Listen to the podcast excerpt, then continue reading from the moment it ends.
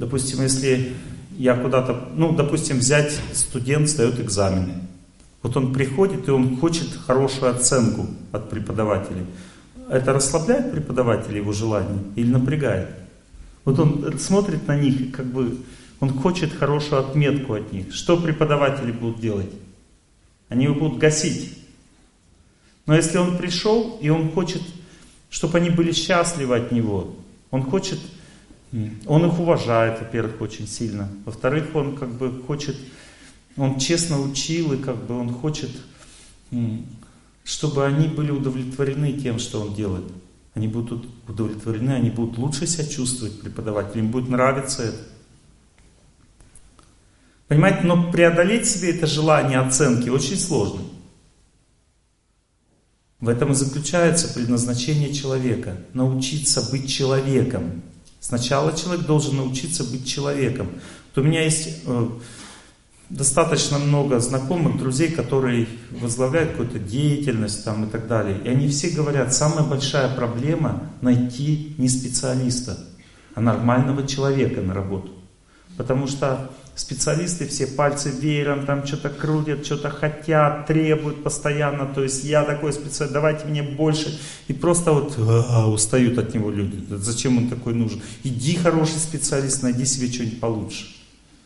А мне дайте, пожалуйста, нормального человека, я из него сделаю хорошего специалиста. Понимаете?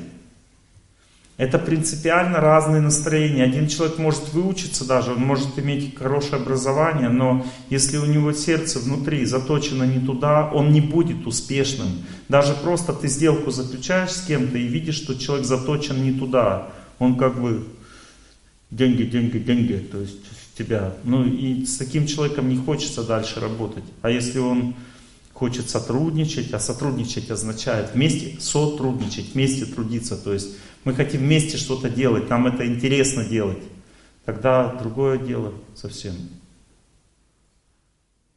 То есть, видите, есть три как бы момента. Первый момент делаю для тебя, второй вариант делаю вместе, а третий вариант вообще делаю для других.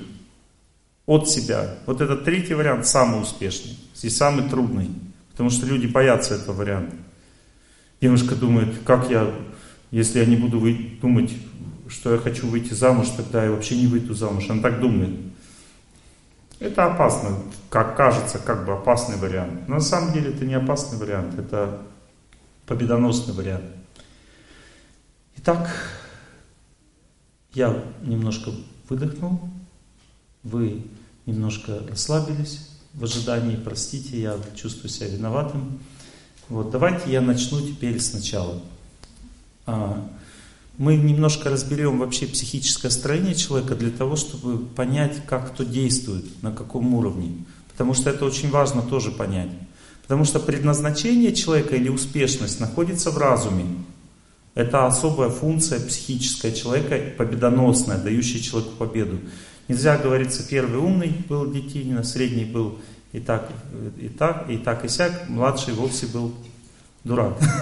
ну, то есть есть такая функция разум, понимаете? И разум или способность различать, понимать, что такое хорошо, что такое плохо, эта функция, она удивительная. Она м, дает человеку возможность чувствовать себя счастливым. Например, если человек несчастный, ходит постоянно несчастный, это значит, что у него слабый разум. Также эта функция дает человеку м, силу воли, а, сильный характер человека дает, сильный, или проницательность, потому что есть женский разум, есть мужской. Женский разум дает человеку чистоту, то есть женщина успешная, она чувствует себя чистой, проницательность, способность различать людей, способность управлять ситуацией, женский разум дает. Она может управлять, она может так сделать, чтобы все было как надо. Способность управлять ситуацией, совестливость, женский разум. Мужской разум дает человеку силу воли, сильную волю, дает твердость характера, твердость духа, устойчивость внутреннюю, способность побеждать, мужской разум имеет, способность побеждать, выносливость, храбрость — это функции разума. Теперь есть разум, да? Это сила, побеждающая судьбу, и именно в разуме находится предназначение человека. Но деятельность сама, которую человек совершает, не обязательно с позиции разума совершается. Потому что есть еще другие психические структуры. Есть еще ум, такая психическая структура, ум. И есть еще чувство собственного достоинства. Вот эти две структуры. Ум – это психическая структура, в которой мы вообще живем. Мысли человека, его настроение, его характер, его понимание вещей, то есть э, мысли, настроение, характер, все это находится в уме. Понимание вещей находится в разуме уже. Вот как я себя чувствую, как ты себя чувствуешь, это деятельность ума. Как я себя чувствую, как я вижу других людей, какая у меня судьба. Судьба находится внутри ума, это психическая структура, она реальная, то есть это не просто психология, это реально, есть тонкое строение. Веда описывает тонкое психическое строение человека. И ум, вот эта психическая структура, она также влияет на состояние органов, потому что все органы пытаются, питаются энергией счастья. На тонком, на психическом плане все органы, допустим, сердце хочет доброты, печень хочет спокойствия. Если человек беспокойный, у него печень загибаться. Если доброты не хватает в жизни, сердце загибаться начинает. Если нет гармонии, поджелудочная железа загибается. Если человек не может отдыхать, головной мозг загибается тогда. Понимаете? Ну то есть в уме находятся разные виды характера. И они все управляют здоровьем и жизнью человека.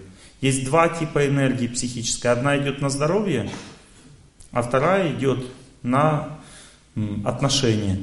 Иногда у человека здоровье хорошее, а силы на отношения не хватает. Иногда у человека отношения отличные, силы на здоровье не хватает внутренне. Понимаете, это, это все энергии, это виды энергии. Они все, человек получает их и от взаимодействия с этим миром. И вообще есть три типа энергии, три типа энергии, которые нужны человеку. Первый тип энергии – это энергия природы. Деревья, лес, солнце, земля, вода. Вот эта вся энергия природы, она дает человеку здоровье. Ни таблетки, ни химия, а природа, понимаете? Если у человека не хватает любви к природе, к отношению с, ним, с ней, у него не хватает здоровья. Есть разные, есть разные энергии природы. Например, солнце дает человеку хорошую тонус, жизнерадостность, активность, хороший иммунитет, хорошее пищеварение, усваиваемость веществ и так далее. Солнце дает. И если человек по природе настроен на сол, солнечный человек, знаете, есть солнечные люди, говорят, солнечный человек, это значит человек настроен на солнце. Он не знает об этом, он может вообще об этом не думать.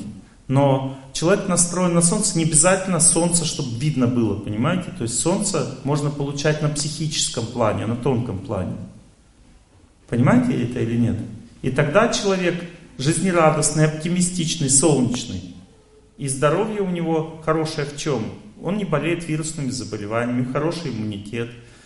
У него хорошее пищеварение, нет там несварений разных глаза блестят и так далее. То есть я не буду как бы вдаваться в эту тему.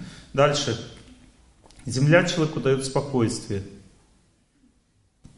А я лягу, прилягу, край гостинца старого, и ногами в долину, ай накроет туман. Ну то есть земля, когда человек любит землю, на крыльце решил лечь прямо и полежать, он любит землю, он отдыхает. У нее не будет бессонницы. Будет чувствовать себя спокойным, умиротворенным, потому что это энергия Земли. Она дает такой вид здоровья человеку. Мы говорим про функции ума, как ум всасывает в себя разные энергии. И что из этого получается? Вода человеку дает гармонию совсем с окружающим. Гармонию. Есть женские энергии природы. Земля и вода это женские энергии природы. Гармония и спокойствие. Это женские энергии. Женщине всегда не хватает именно женских энергий. Поэтому она всегда хочет гармонии женщина и спокойствие. Женщина хочет этого всегда. Мужские энергии природы это солнце и воздух. Это мужские. Поэтому мужчины всегда воздуха не хватает, всегда форточку открывают. Женщина всегда закрывает. Ей хватает. Ей не хватает спокойствия. Закрой дверь, мне шумно. Вот. Не хватает спокойствия женщине. Но мужчина стремится к холоду всегда, а женщина к теплу. Потому что солнце это мужская энергия, а вода это женская энергия. Мужчине всегда жарко в основном, стремится холоду, а женщина всегда хочет на юг, на солнце, ей не хватает солнца женщине. Знаете, мы говорим об уме сейчас, чтобы вы лучше поняли, как он работает. Когда человек любит природу, любит природу, то он чувствует себя хорошо, здоровым. Допустим, если у человека не хватает концентрации, внимания, работоспособности. Часто человек думает, я не знаю свое предназначение, поэтому я мучаюсь. Да ты не знаешь просто, как жить. Вот смотрите, если у тебя на работе слабость постоянно, концентрации, внимания не хватает, это значит, что у тебя нет контакта с энергией воздуха просто. Тебе надо просто в свободное от работы время научиться радостно гулять по улице. Ну, то есть, просто свежий воздух. Ты просто чувствуешь свежий воздух, и ты становишься бодрым, сосредоточенным, и на работе у тебя все получается. Даже это просто надо знать. Или, допустим, энергия терпения идет от деревьев. Вот, допустим, если у тебя стресс, ты уже никого не перевариваешь, терпеть не можешь, иди в лес. И сразу раз, и тебе легче стало, ты Чувствую, что всех терплю, перевариваю, все. Потому что деревья дают эту силу терпения. Вот. Люди понимают это, это все, но они не могут это выразить как-то, потому что вот эта тема, тонкие энергии, она на самом деле часто сейчас очень много на эту тему всяких э, ну, глупостей говорят. То есть за эту тему захватили люди, которые из себя что-то корчат, там им молния по башке ударила, они начали видеть прошлое, настоящее, будущее, там все знать, вот. И как бы, ну на самом деле все люди всегда знали вот эти, что такое солнце, что солнце есть не только там, оно, оно еще есть и здесь, внутри, в человеке. Например,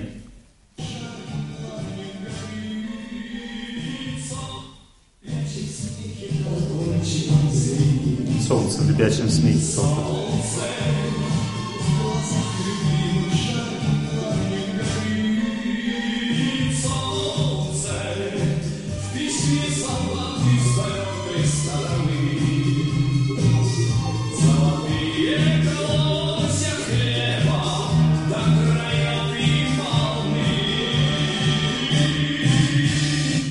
Солнце в глазах любимой ярким, жарким пламенем горит. Это энергия Солнца. Вы знаете об этом?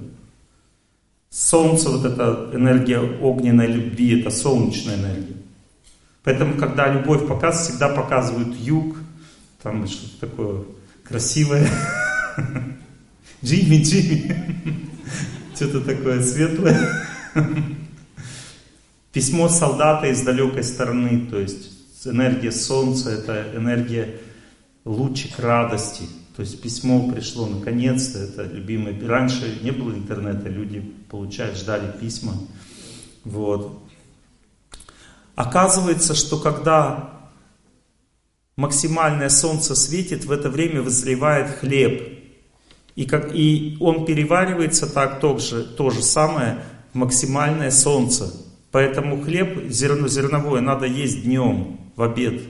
Потому что Э, так устроен наш организм, что в нем переваривается все тогда, когда оно созревает. Вот, допустим, овощи созревают во второй половине дня и ночью, поэтому они хорошо перевариваются вечером. А зерно хорошо переваривается днем, потому что оно созревает днем. Золотые холосья хлеба до краев им полны.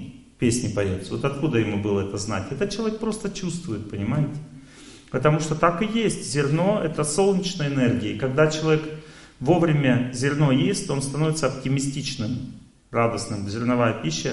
Вечером, когда человек зерно поел, уже оно плохо переваривается, и оно грузит человека. Он такой встает утром такой не очень оптимистичный.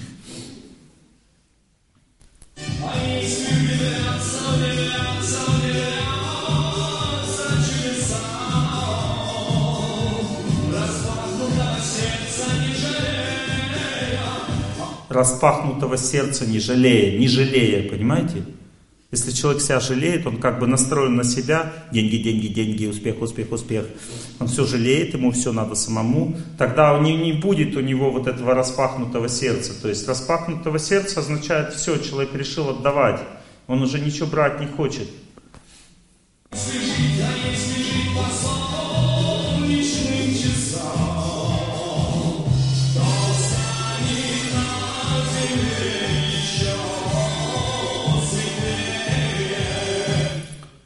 солнечным часам, это отдельная тема. Вообще целая лекция, понимаете?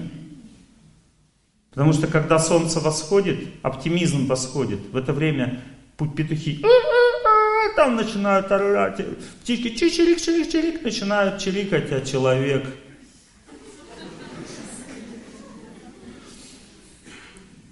спит дальше. Что он не по солнечным часам живет. Он не жаворонок, он сова. Понимаете? То есть означает другое настроение. Человек встал, не по солнце поднимает, дает человеку силу, оптимизм. Знаете, что лечение человека, все происходит первую половину дня, до того, как солнце взошло в зените.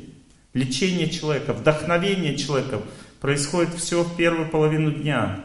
Способность побеждать судьбу, первая половина дня. Волевая сила, оптимизм, радость. Все это а вторая половина дня уже дальше человек это использует в жизни. А вечер, он предназначен для успокоения, расслабления, потому что солнце садится, восходит луна. А луна это уже энергия любви, гармонии, сна, спокойствия. И эта энергия также зачатие детей. Потому что если человек зачитает, начинает ночью, рождается здоровый ребенок. Потому что Луна дает энергию синтеза Ночью все синтезируется, а солнце, оно эту энергию выводит назад, наружу, как бы, а ребенку нужна энергия синтеза, чтобы он развивался. Если ребенок начинается утром, то ребенок чувствительный рождается. Если днем, то болезненный. А если вечером, то с ослабленной психикой. Видите, как важно жить по солнечным часам. То есть знать вообще, что делать, когда. Вот. Основное количество пищи должно быть в обед съедено. Потому что если утром человек наедается слишком сильно, то солнце еще не взошло, а солнце помогает переваривать пищу. Оно дает огонь пищеварения. Там у нас горит, кушать хочу. Если, допустим, ты хочешь кушать вечером, это, это просто твои чувства, твои желания. Человек хочет кушать вечером не потому, что у него аппетит, а потому, что он устал он заедает свою усталость и таким образом увеличивает болезни в своем теле. Я немножко на другую тему говорю, да? Но вы поймите, что это важно, потому что если вы об этом не знаете, тогда ни о каком предназначении нечего и говорить. Потому что некоторое большинство людей страдают не от того, что они не, не там работают, а они просто неправильно живут. 50% людей не знают, как правильно жить, и поэтому они мучаются на работе. У них не то настроение. Вот, допустим, человек настроен, когда зарплата, когда зарплата, когда зарплата, он не сможет нормально жить. Это нереально. Надо победить себе это настроение и начать просто всем улыбаться, делать какую-то пользу приносить. И тогда ты будешь ближе к своему предназначению. Если ты в трамвае едешь и думаешь, когда домой, ты не сможешь быть счастливым. Потому что когда ты придешь домой, ты подумаешь, когда телевизор. Хорошо, потом, когда телевизор включил, когда уже там все будет хорошо. И так далее. Человек всегда живет в будущем такой, понимаете? Он не может в настоящее войти и быть счастливым, потому что у него все надо, когда закончится работа, когда зарплату дадут, когда я закончу учиться в школе, когда ну, работу получше найду и так далее. Это означает, что человек не живет, он просто мучается. И в это время, когда он так настроен, будущее, его психика становится все напряженнее, напряженнее. Это энергия ума. Ум становится напряженный, напряженный и все более напряженный. А что его может успокоить? Есть три типа энергии, которые успокаивают человека. Первый тип энергии – энергия природы. Человек просто должен заставить себя любить природу. Вот, например, он едет в автобусе, допустим. Как надо настраиваться в автобусе, когда едешь? Интересно. Вот как сделать так, чтобы это ну, не принесло тебе страдания, вот эта вот дорога.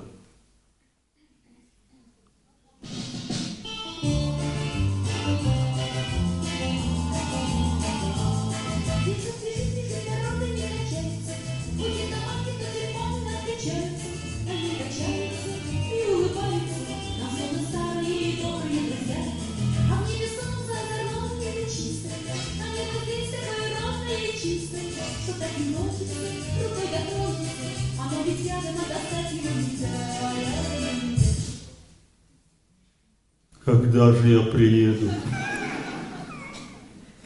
То есть человек живет, радуется природе, радуется солнце, как бы он настроен очень радостно, понимаете, и тогда, но это надо себя заставить, понимаете, у нас не в Ленограде нет солнца. Вот. Найдешь, если захочешь. Солнце бывает в, в глазах людей, понимаете? Итак, энергия природы нет, нет работы, потому что нет работоспособности. Понимаете, если ты не дружишь с природой, вот я завтра с утра побегу полтора часа, не скажу. Где не скажу. Что мне в это время отдыхать надо, а не консультацию давать. Вот. Вот.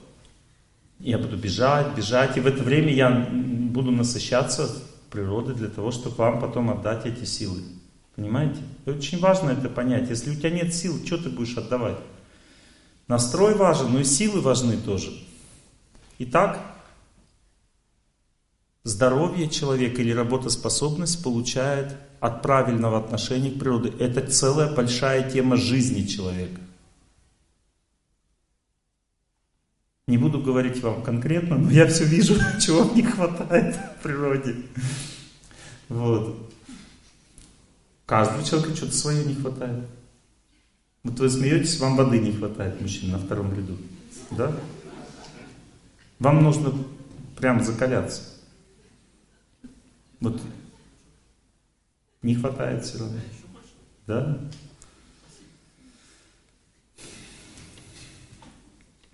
А мне? Вот. Дальше слушайте, смотрите. Второй, вот это первый пласт это здоровье, да? Следующий пласт, успех человека, означает любовь к людям.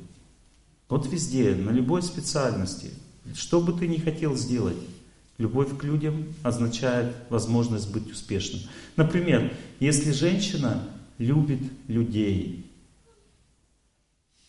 желая заботиться о них, желая ухаживать и так далее. Не, не, именно, не именно мужчин любит, понимаете, а вообще людей и желая заботиться, ухаживать за них, желая как бы вот им что-то сделать хорошее, она становится способной, у ней хватает силы выйти замуж. Как женщины говорят, Олег Геннадьевич, что мне не хватает, чтобы выйти замуж? Я говорю, вам не хватает силы? Она говорит, какая сила мне нужна? Я говорю, такая сила, которая мужика, какого-нибудь парня сшибет с ног. Он говорит, а как его сбить с ног? А для этого нужно знать, что только любовь к людям дает возможность его сбить с ног. Любовь к людям, понимаете? Вот девушка, когда заботится обо всех, сильно любит людей, она становится очень красивой. Никогда она думала, я, грусть, тоска меня съедает, тишина, я хожу. Ну, то есть, я, мне что-то плохо, сколько можно. Вот. Или другой вариант. Мне нужен вот такой вот человек. И такой хороший. И так далее. Мечтаем. Мечта это эгоистическое чувство. Сейчас очень сильно э, многие психологи направляют людей на, везде, на, на э, визуализацию. Это вид мечты, то есть уже вот очень сильно, я настолько сильно мечтаю, что у меня уже визуализируется все. Вот. Это визуализация, это деятельность ума, она не приводит к успеху. Потому что к успеху приводит только служение. Когда человек начинает действовать, у него развивается разум, а именно разум побеждает судьбу. То есть девушка должна начать действовать по-женски. И тогда она становится красивой и влиятельной, эффективной, понимаете? Но если она не может действовать, а просто мечтает, она никогда не выйдет нормально замуж. Даже просто потому, что она всегда будет мечтать не о том, что ей положено. В результате она как бы не поймет. Когда Бог ей даст человека, она не поймет, что это ее человек, понимаете? То есть любовь к людям дает силу человеку. Какую силу? Огромную силу. То есть вот женщина такой силой обладает, но она обладает этой силой, если захочет. Если она будет мечтать, печалиться, ходить, то она никогда не выйдет замуж. Просто невозможно. Нужно обрести вот эту силу, упражняясь, служа людям. Точно так же человек может быть успешным в деятельности. Если он хочет уже не заботиться о людях, а помогать им. Это разные вещи. Вот, например, у нас есть коллектив. Я хочу, чтобы у всех все получилось.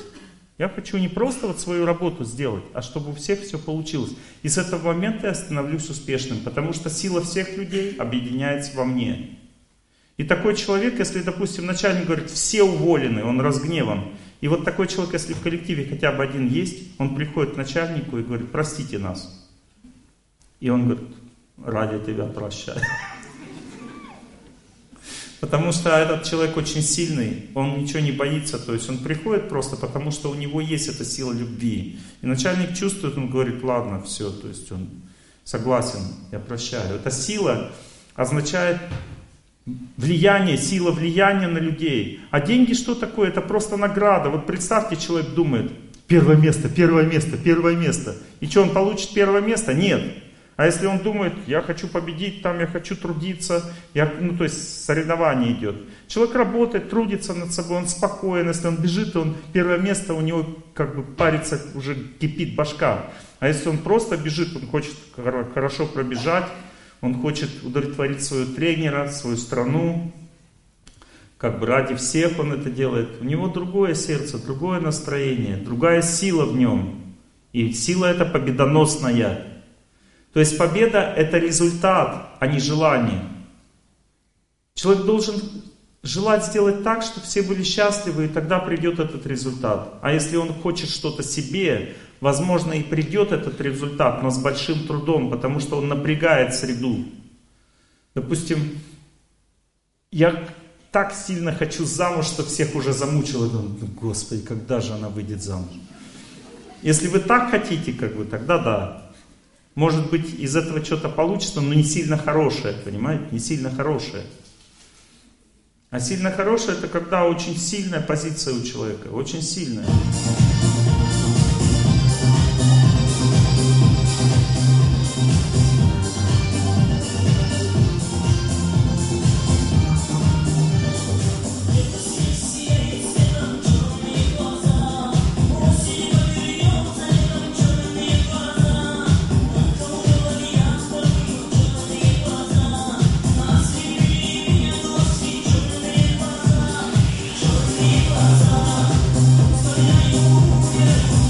Вспоминаю, умираю. Сила, представляете, какая может быть в человеке? Вспоминаю, умираю. Если она такая, он не будет умирать, когда вспоминает. Должна быть радостная, счастливая. Тогда умирать будет. Вот и вот, значит, сбили с ног мужика, все, женится. И надо, он сам хочет, чтобы его кто-то сбил с ног. Что-то никто не сбивает. Итак, первая сила дает здоровье человеку. Это сила природы и работоспособность. Вторая сила дает человеку способность иметь успех. Это любовь к людям. Не желание что-то взять у людей, а противоположное чувство, любовь к людям. Успех дает человеку. Я сегодня когда к вам летел, заходил на посадку и думал, очереди нет, классно, и увидел, есть один человек. Уже не так классно. Все равно какая-то очередь. Я когда подошел, ну такой, как я, быстрее, мне надо лететь, он такой посмотрел на меня и раз в стороночку. Я говорю, проходите, пожалуйста. Он говорит, проходите, вам надо быстрее. Меня так раз сразу. Я смотрю, у него добрый взгляд, такой мудрый. Я говорю, проходите, пожалуйста. Так смиренно пошел. Супер. Сила, это сила. Сильный человек, понимаете? А я слабо повел себя в это время. Я говорю, мы быстрее. Или, допустим, я сегодня прилетел к вам сюда и начал тут это права качать ну, тем, кто меня встретил в организации. Они такие, все, Олег Геннадьевич, все будет высший класс. Сильные люди. А я как слабый человек себя повел. Надо учиться быть сильным. Даже если когда тяжело, то есть я просто устал, вчера поздно закончилась лекция, меня замучили под конец, не успел восстановиться, поехал. Но они вложили, организаторы, в меня силу, они меня в баню свозили, там на природу. Так, к сожалению, как-то так не рассчитали, опоздали чуть-чуть, простите меня за это. Ну, так или иначе, все у нас и вроде идет хорошо. И третья сила, которая дает человеку победу, это сила Бога. Это вообще сложно понимаемая вещь. Но если у человека работа нет, ничего не клеится, суды, пересуды, там все рушится в жизни, жена уходит или муж, то здесь уже просто любовь к людям не поможет. Нужна сила твоих отношений с той энергией, которая побеждает судьбу. Оказывается, у человека есть судьба, и все, что происходит с нами, это по судьбе происходит. Бывают тяжелые периоды в судьбе. Например, правильно вы киваете, у вас сейчас тяжелый период идет. И это просто период. Он заканчивается. Но если человек верит в Бога, у него есть связь, эта энергия связи с Богом побеждает тяжелый период судьбы. То есть он становится легче, этот период. Оказывается, можно улучшать судьбу, если ты веришь в Бога. Не там к бабушке сходил, там только денежек побольше плати, и как бы судьба меняется. Это бред полный вообще. Вот если у тебя есть вера в сердце, тогда тяжелый период не может тебя одолеть. А если человек святой, то есть он светится счастьем. Что такое святой? Светится счастьем. У него нет тяжелых периодов. Потому что судьба полностью побеждена, потому что он связан с Богом на полную катушку. Что такое судьба? Это наши прошлые поступки давят на нас через время. Время приходит, и нам тяжело становится в жизни. Время приходит, становится легче. Так действует судьба. Но когда человек думает о Боге, связан с Богом или со святостью, то судьба не может действовать, она отступает. И поступки человека, которые он совершал, прощаются ему благодаря этой памяти. Таким образом, три силы. Первая сила, вошедшая в человека, дает человеку работоспособность и здоровье. Это сила природы. Вторая сила, вошедшая в человека, дает ему успех. Это сила любви к людям, вот реально любви к людям. Любви к людям. Ты любишь людей. Просто есть разные виды любви, они дают разные виды силы. И третья сила – это ну, вера, чувство, ощущение, что есть Бог, побеждающий судьбу. Есть эта сила чистой, чистого счастья, как бы чистой любви бескорыстной. Знание, есть вечность, есть душа. Когда человек это чувствует, то в это время, когда он это чувствует, он побеждает судьбу.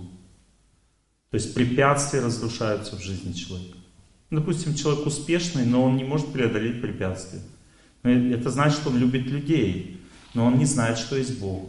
Но если он, у него есть вера в Бога, он побеждает препятствия, преодолевает. И способность жить, означает трудиться сердцем, трудиться душой. Это тоже надо знать.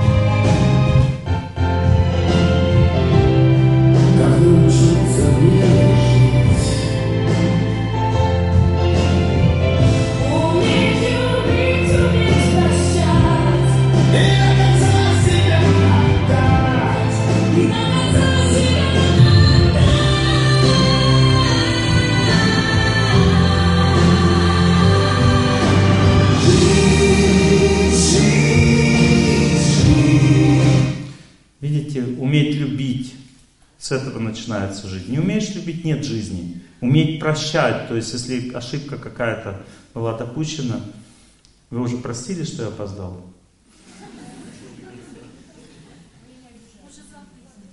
И до конца себя отдать.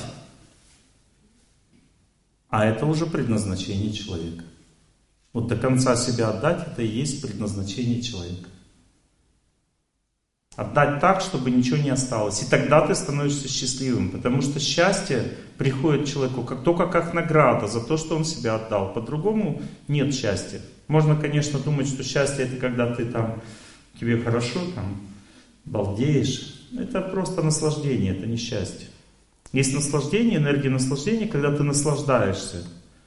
Это означает вкусить плоды с, ну, своей хорошей судьбы. Это не счастье.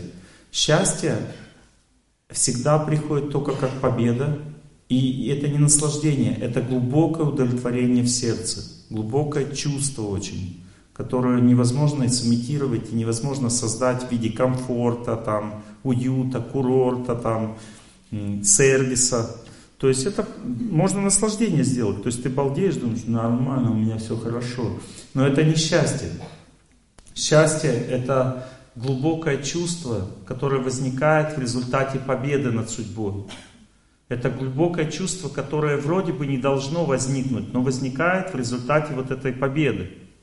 И это чувство всегда означает удовлетворенность Бога в твоем сердце, означает, что твоя совесть спокойна, означает, что ты живешь правильно, что твоя жизнь принесла хорошие плоды, успешно и так далее. Ну, то есть вот это ощущение счастья, оно ничего общего с желанием наживы, там, корысти не имеет вообще. Ощущение счастья всегда возникает, когда человек способен правильно поступить, означает разумно. Итак, движемся дальше. Мы с вами разобрали функции ума. Ум хочет счастья. Он наполняет счастьем наш организм, поэтому человек становится здоровым от того, что все органы наполнены силой они от, от этого начинают нормально работать также. Счастье приходит в деятельность, когда человек отдает себя в жизни, в деятельности, он становится счастливым, наполненным. Счастье также нужно в отношениях с высшей силой, с высшей истиной. Допустим, депрессия – это отсутствие веры. Если человек верит, у него нет депрессии и никогда не будет. Потому что депрессия означает, что у него нет силы поверить, что все будет хорошо. Это депрессия. Означает, нет веры в Бога фактически. Не хватает веры в Бога. Или она слаба, она слабее судьбы, влияние судьбы. Таким образом, ум это такая, такая структура психическая, которая потребляет энергию счастья, она думает, в нем настроение находится, в нем находится судьба, в нем находится наша жизнь. Что такое разум? Это структура, которая наполняет счастьем человека в результате опыта, в результате знания, в результате правильного понимания вещей, в результате воли, решимости, чистоты, совести, в результате э, волевого усилия, в результате вдохновения, в результате радости в труде и так далее. Это все функции разума. И фактически успех означает сильный разум. Если у человека сильный разум, он развитый, разумный человек, он всегда успешный, потому что какая бы судьба ни была, разум способен побеждать судьбу. Именно разум. Вот что такое заставить себя, означает победить судьбу. Вот что такое поверить, означает победить судьбу. Что такое не сломаться, означает победить судьбу. И это все функции разума. Поэтому Предназначение человека находится в разуме. Но у человека есть еще одна психическая функция, называется чувство собственного достоинства. Это очень важная функция, ее надо знать, как она работает. Есть два вида в целом чувства собственного достоинства. Есть ложное достоинство или желание себе. Это не я придумал, это, это технический термин древней культуры ведической. Она говорит, есть ложное чувство собственного достоинства, есть истинное, два чувства собственного достоинства. Ложное аханкара называется на санскрите. Атма – истинное чувство собственного достоинства. Надо знать, что ложное чувство собственного достоинства возникает от отсутствия знания, в чем счастье. Вот ребенок рождается, он знает, в чем счастье. Нет, у него слабый разум. Он чистый сам по себе, поэтому он привлекает к себе людей. Ребенок чист. Он не делал ошибок в этой жизни. Ну, потому что еще не совершал никаких поступков. Он чист изначально. И все его благословляют своими улыбками, радостью, чтобы он жил. Поэтому его любят. Но также может чист быть и человек, который имеет чистые помыслы, чистое настроение внутреннее. Понимаете, это возникает из правильного понимания жизни. Таким образом, чувство собственного достоинства, оно подчинено всегда разуму. Если человек разумно живет правильно, то у него истинное чувство собственного достоинства означает, что он понимает, что ему же лучше будет, если он будет жить не для себя. С другой стороны, если человек настроен на самовыживание, это тоже нормально. Понимаете, мы, нам надо дышать, нам надо пить, нам надо есть. Вот попробуйте мне сейчас не дать пить. У меня сразу же оптимизм весь пропадет. Вернее, я буду делать вид, что все хорошо. Но пить будет хотеться. То есть есть потребности, понимаете, у человека в жизни. И эти под... вода есть, все нормально. Есть потребности у человека в жизни, и эти потребности заставляют нас настроиться на себя. Но разум человека должен ему помогать отказаться от этого настроя, потому что именно в этом успех. Успех нужен человеку, это факт. Но успех именно в том, чтобы отказаться от себя, а не настраиваться на себя, потому что настрой на себя всегда возбуждает среду. Вот, допустим, ребенок говорит, папа, дай мне кушать, дай мне кушать. Он говорит, так я знаю, что тебе надо кушать, потерпи, сынок. Я уже, мы уже готовим тебе. Нет, мне надо кушать. Он говорит, иди в угол. Ты уже всех замучил. Так ведь или нет? Так мы к Господу, дай мне денег, дай мне. Он говорит, да Господи, да успокойся ты. Видите, это неправильно работает чувство собственного достоинства. Дай мне то, дай мне все, мы постоянно к Богу. Или к людям, постоянно что-то нам не хватает. А мне всегда чего-то не хватает, зимою лето, осенью весны. Понимаете? Ну, то есть это неправильный настрой в целом. У природы нет плохой погоды.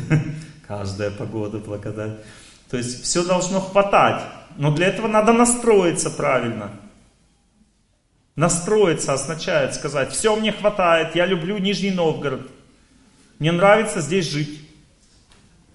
Нравится. Нравится. Ну ладно, хорошо.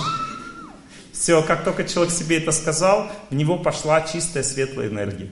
Как только человек настроился правильно, он контакт с природой пошел, потому что нет плохой погоды, все классно. Контакт с людьми пошел, значит будет успех. И контакт с Богом пошел, потому что чтобы контакт с Богом пошел, человек должен принять свой крест. Он должен сказать, совсем согласен, с мужем согласна, с родителями согласна, со страной, в которой живу, согласна, с количеством денег согласна. И с этого момента становится лучше, понимаете? А если не согласна, ни с чем, значит становится хуже. Там живут несчастные люди, дикари, лицо ужасное, доброе, внутри крокодил не ловится, не растет кокос. Плачет Богу, молится, не жалею слез, но неправильно молится, понимаете? Дай, дай, дай. Вот. Ну, то есть, у нас фотосессия. Понимаете, вот чувство собственного достоинства – оно должно работать правильно. И это наш выбор. Вот, допустим, приведу пример. Прихожу к врачу, допустим, говорю, у меня колени болят. И он говорит, все, колени теперь будут всю жизнь болеть, это не лечится. Встречали такую ситуацию? Это не лечится, он врач говорит, все. Ходить надо теперь меньше. Раз меньше ходить будете, меньше дышать. Солнце тоже как бы вредно много, понимаете? Понимаете, да? Солнце вредно много, ходить много, что колени больные, если будете ходить, они будут стираться. У вас же больные колени, а теперь будут стираться у вас. Представляете, я в это поверил. Мне какой-то один человек сказал, что бегать не надо человеку, потому что колени будут стираться. Я в результате перестал бегать, это было 20 с лишним лет назад. И где-то два с половиной года назад я от одного терминала в аэропорту до другого пробежал, и я задохнулся. Я думал, что-то здесь не то, я йогой занимаюсь, молюсь. Но я задохнулся, значит, я больной человек. И я начал бегать. И мне сказали, лучше ходи. Лучше ходи, потому что если ты будешь бегать, тебя будут стираться колени. Не, вы не смейтесь, вот так и есть. Так, в интернет сейчас выйти, вам так и сейчас и там и скажут. Я думаю, ну ладно, посмотрим. Я начал бегать. Когда я начал бегать 5 километров, то в этот момент у меня начало болеть правое колено. Прям болеть, реально. Мне сказали, друзья, вот видишь, правое колено уже стирается. Я не поверил им. Потому что я по-другому воспринимаю организм не как машину, а как самовозрождающуюся систему для тех, кто правильно настроен. Полгода у меня болело правое колено во время бега. Через полгода перестало болеть. Потом сразу же, как только перестало болеть, не, не стерлось, а стало крепким. Вот. Как только перестало болеть правое колено, у меня заболело сразу два бедра. И правое, и левое. Тазобедренные суставы болели полгода. И я все время увеличил дистанцию при этом. Потом заболело левое, они прошли, кстати, перестали болеть. Потом заболело левое колено. Ну, уже меньше, месяца 4 проболело, и потом сердце начало болеть. Я бегу, сердце болит. Оно болело где-то две недели, и прошло. Все, больше ничего не болит. Бегаю 14 километров, и вообще ничего не болит. 52 года. Почему оно болело? Теперь вопрос заключается, а бегать надо вот так, не нужно из, из, из, ну, не нужно себя мучить, нужно бегать так, как тебе удобно. Аккуратно, радоваться природе, людям, в правильном настроении, долго и спокойно. И это увеличивает продолжительность жизни. И также статические упражнения, когда ты неподвижно в одном положении находишься, тоже от этого очищается психика и увеличивается продолжительность жизни. И пост еще, когда человек не ест какое-то время, тоже от этого увеличивается продолжительность жизни. Запомнили три вещи, дают долголетие. И это и истинное лечение, вот эти три вещи являются истинным лечением для человека. Когда есть три вида старения, ничего, что отвлекаешь. Когда человек поправляется, это старение.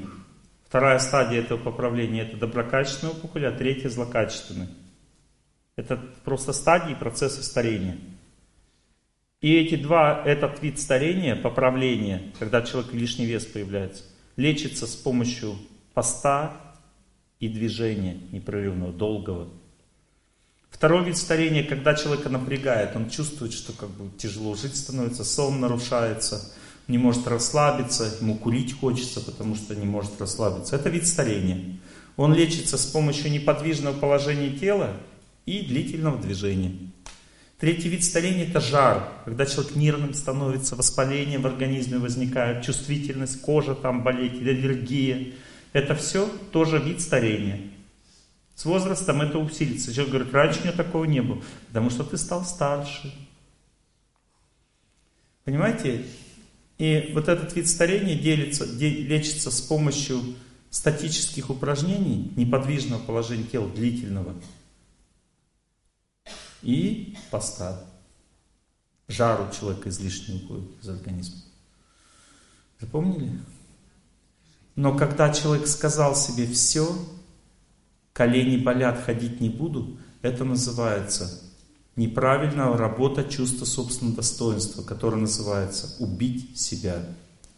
Вот в тот момент, когда человек согласился, что он не может жить как раньше активно, в этот момент он согласился умереть. Запомните. Одна женщина в Таллине ко мне подошла, говорит, у меня колени больные. Я что, могу их вылечить, если я буду двигаться? Я говорю, только так вообще-то их и можно вылечить. Она говорит, если я сейчас пойду быстро, я потом вообще неделю буду лежать. Я говорю, какой вывод? Она говорит, не ходить. Я говорю, нет, ходить медленно. То есть она говорит, насколько медленно? Я говорю, насколько можете. И она начала очень медленно, но долго ходить. И я объяснил, как будет дальше. Вы пройдете, когда долго, потом вам надо поберечь свои ноги и отдохнуть. То есть надо меньше хоть несколько дней. А когда вы почувствуете, что боли стали меньше, опять идите долго и медленно. И пройдет время, вы почувствуете, что вы можете ходить долго и чуть быстрее. А потом еще чуть быстрее и долго, и уже колени как бы будут больше, больше нагрузку нести. И придет время, и они вообще у вас перестанут болеть и вылечиться. И так у нее и произошло. А вы думаете, что у вас так не произойдет? Даже если у вас не колени болят, а что-то другое, понимаете, вы все равно должны понять, что только аскеза дает человеку возможность быть здоровым и счастливым. Три вида аскезы – это неподвижное положение. Когда у человека психика напряжена, у него психические расстройства начинаются. Неподвижное положение тела. Можно стоять на службах в христианских храмах ночного бдения, говорят, не двигайся, стой. И там есть четыре стадии. Первая стадия, все тело сначала такой отекает, отек начинается в теле. Стой дальше. Если у тебя есть силы внутренние, если нет, отдохни. В следующий раз дойдешь до второй стадии. Вторая стадия – жар или мурашки, покалывание. Третья стадия – не, тело не имеет, ты перестаешь его чувствовать. И четвертая стадия, знаете какая? Легкость и свобода. Такое раз, и тебе хорошо стало. Четвертая стадия означает, ты прошел вот этот весь круг очищения организма. И организм то есть стал здоровее. Какие-то болезни от этого отступили. Это статическое неподвижное положение тела дает такой результат. Точно так же во время бега есть эти стадии, приходит время, как второе дыхание открывается. И знайте, что полное очищение организма происходит когда человек бежит медленно и спокойно, у него пять раз за этот бег должно открыться второе дыхание. Первый раз открылось, включилось только очищение организма, а потом еще четыре раза должна легкость возникнуть. И это примерно произойдет через полтора-час сорок бега непрерывного. Но даже если вы начнете бегать по 15 минут, вы уже будете меньше болеть. А если вы будете бегать по 35, то есть через 15 минут бега открывается второе дыхание, первый раз. А через где-то 35 второй раз. И уже у вас меньше болезней будет и так далее. Любой шаг на этом пути дает здоровье. Ну просто я почему отвлекаюсь от, от этой темы, победа, ну как бы успех, потому что это тоже успех, понимаете, сейчас люди все покалеченные, они даже не знают, как себя лечить, они думают, что лечение это таблетки. Таблетки это балансирование. Есть химическое балансирование организма, то есть грубое тело балансируется. И это очень ну, поверхностный тип лечения. Вся вот э, аллопатическая медицина сейчас этим занимается. Это тоже лечение, но очень поверхностное, потому что есть еще психическое тело. А психическое тело балансируется с помощью трав, иглоукалывания, акупунктуры, массажа, природы. Понимаете, тоже ну, то есть есть энергия, она входит в человека, энергия входит, а нужен еще баланс. Вот этот баланс делается с помощью уже медицины или здорового образа жизни, правильного мышления. Некоторые с помощью хороших, добрых дел делают баланс. Это успех тоже, это правильный настрой, понимаете? Помог приятелю устроиться на работу, отвел жену в театр, улыбнулся прохожему на улице, просто так, уступил место в метро пожилому человеку, объяснил туристу, как найти Москву-реку, сходил в магазин и избавил маму от тяжелой ноши. Все потому, что человек хороший. Успех. Вот надо так жить, это успех, понимаете? И тогда в тебя идет энергия благодарности от всех этих людей, ты, ее, ты ей наполняешься, а энергия благодарности – это и есть энергия успеха. Чем больше человек наполнен этой энергией благодарности от других, тем больше он влияние оказывает на все, что э, окружает его в деятельности. Вот когда человек сильно наполнен на энергию благодарности, от него исходит такая сила притягательная, что люди не могут как бы ему ни в чем отказать. Понимаете? В этом успех заключается. А вот как человек вот так просто ну, говорит, а у меня нет условий. Вот на улице, пожалуйста, там сделал то, сделал все, вот это и есть ваши условия. Надо просто настроиться. И так, что такое чувство собственного достоинства? Это настрой на успех. Не настроились на успех, нет жизни нормальной. А это уже, извините меня, ваша воля. То есть, когда вы думаете, денег не хватает, там туда все, все плохо, там страна плохая, это неправильная работа чувства собственного достоинства. Надо сказать ей, стоп, все хорошо, все, что Бог мне положено, Бог мне дал. Мне все, что по судьбе надо, вот я так вот там живу, где мне положено, это все хорошо. Не верите? Я когда был в Лос-Анджелесе, я проконсультировал 150 русских иммигрантов, и все сказали, что 5 лет им пришлось преодолеть вот этот стресс привыкания к другой жизни, прежде чем нормальная жизнь началась. И они говорят все до одного, если бы я об этом знал, я бы туда ни за что не поехал. И интересно знать также, что люди, которые думают, что надо драпать, они всегда драпают из страны в тот момент, когда у нее самый низ – Потому что жизнь везде, не только у людей, понимаете, все идет циклами. Смотрите, день сменяет ночь, солнечная система, да, все движется, атом, э, вокруг атома электроны, это циклы, да, я вам говорю, циклы жизни. Вот количество движений электрона означает жизнь атома, ученые открыли.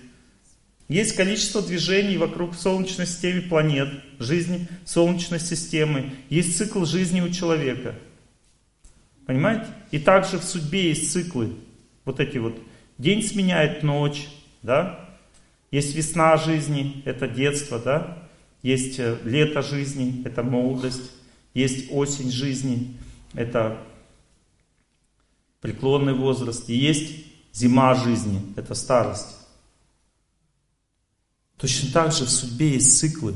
И когда вот этот низ, самый цикл жизни страны, да, народ валит туда, где самый верх цикла? Он говорит, вот я сейчас обману судьбу. Замечательно. Оттуда, куда ты свалил, сейчас что начинается? Подъем, потому что был низ, все, теперь вверх будет, подъем. А куда ты свалил, там что будет? Спад. Кого ты обманул? Себя. И поэтому и говорится, что прими свой крест. Поэтому Иисус Христос и показал, что надо принять, и тогда будет счастье а не страданий, вопреки ожиданиям. Потому что счастье начинается с приятия. Если вы хотите побеждать, победить судьбу, примите. Или человек должен принять сначала сказать, да, вот у меня вот так, все, я согласен со всем. И теперь я настраиваюсь не на то, что все плохо, типа, я водяной, никто не водится со мной. Нет, все хорошо, сейчас начинаем новую жизнь. Восстаньте. Это называется правильная работа чувства собственного достоинства. Восстать не означает всех порушить, а означает настроиться правильно. Вот смотрите, еще раз, по-другому объясняю. Есть три типа настроя. Первый тип настроя – это вера в будущее. Это напрягает сильно человека. Когда человек верит, что будет счастье в будущем, он счастье сейчас не получает. Он напрягается, он ждет счастья. Птица счастья с завтрашнего дня прилетела крыльями звеня. Выбери меня, выбери меня, птица счастья завтрашнего дня, завтрашнего дня, не сегодняшнего. Самая лучшая песня не спета, самая лучшая девушка, где ты? А уже жена рядом. Все еще впереди, все еще впереди. То есть вера в это счастье, в будущее. Видите, понравилась песня? Вера в будущее, в счастье. Или прошлое. Ночь яблоком стучит в окно. Был душой я молод, а теперь старик. Все, значит. Или вот эти блатные песни все, они с таким как бы с таким, знаете, скоменной такой, типа, все фигня. А белый лебедь на пруду роняет падшую звезду на том пруду, куда тебя я приведу. Понимаете, это такой, с искоминкой такой, шамсон. Это означает, чувство собственного достоинства так работает. Если человек разочарован во всем, он живет в невежестве. Чернота, его жизнь черна. Понимаете? Он верит в прошлое. Вот были люди в наше время, не то что нынешнее племя. Вера в прошлое, понимаете, означает чернота, жизнь черной стала. Дальше вера в будущее, жизнь красная, то есть напряжение сильное. То есть и вера во что есть еще? Означает принятие судьбы. Запомнили? Если ты все принял, значит ты веришь в настоящее. Если не принял, как ты поверишь в настоящее? Ты же не принял. Думаешь, ну значит когда-нибудь будет лучше. Нет, вот тебе сейчас нормально. Все, что для тебя нужно в жизни, все Бог тебе сейчас дал, но ты не понял что это хорошо, пока не понял, потому что не знаешь, что тебе нужно сдавать свои экзамены, тогда ты станешь сильнее. Из этого устроена жить, жизнь человека. Итак, смотрите, девушка живет рядом с парнем. Она его любит, но унижается перед ним. Она теряет свою красоту, потому что ее чувство собственного достоинства перестало работать правильно. Чувство собственного достоинства дает человеку успех, если оно правильно работает, а если неправильно, успеха никогда не будет. Она унижена перед ним, и поэтому она ему не нужна. Не то, что она стала хуже или вообще хуже, чем он, нет. Просто она поддалась на ту идею, что он лучше. Она унижена и поэтому некрасивая. Теперь парень, который считает, что я типа лучше, чем моя девушка. Это неправильная работа чувства собственного достоинства. Человек вроде бы красивым кажется, но на самом деле это не та красота, которая приносит счастье. Это называется гордость. То есть человек, здравствуйте, дорогие друзья. Мы к вам приехали на час, вам крупно повезло. Понимаете? Ну-ка все вместе, уши развесьте. Это гордость, понимаете? Гордость. Она не приносит счастья. Все, бля. Нет счастья никакого от такого, от такой лекции. Чувствуете, да, что такое гордость? Это под разруха. Но она приходит всегда во время успеха. Вчера читал лекцию для мужчин. Один мужчина встал и говорит, Олег Геннадьевич, 24 дня поста. Я говорю, вам не кажется, что люди, которые не постятся, как вы, они что-то им не хватает? Ну, конечно, сто процентов. Это гордость. Ну, то есть он супер сделал, что попастился. Но всегда, когда человек чего-то достигает в жизни, вместе с этим достижением его сердце входит также гордость. Означает, что всех хуже, я лучше, понимаете? И это неудача. То есть почему Удача, не, прис, не успех и удача это разные вещи, понимаете? Потому что когда человек становится успешным, в этот момент неудача и входит в его сердце. Потому что он становится гордым, он, а гордый человек слепнет. Он не видит опасности, он не понимает беды, не понимает эм, много чего. Он становится слепым, он людей не видит. Он хороших людей не видит, добрых, а видит только таких же, как он, гордых. Ну, то есть, другими словами, надо знать, что чувство собственного достоинства должно всегда стоять правильно. И это означает, я хочу жить для других, и одновременно мне ничего не принадлежит, никакие заслуги. Все принадлежит старшим, принадлежит Богу, принадлежит людям. Ну, то есть человек должен всегда ловить себя на этой мысли, что я немножечко посел выше, чем положено. Ну, то есть ну, то есть, всегда нужно всегда себя стараться поймать за гордость. Она есть, не надо ее бояться. Она есть у всех, и надо ее стараться убрать. И в этом заключается смирение. Смирение это, это правильная позиция чувства собственного достоинства. Смирение это не унижение. Я рад вас всех видеть. Это не, не, это не смирение, это унижение.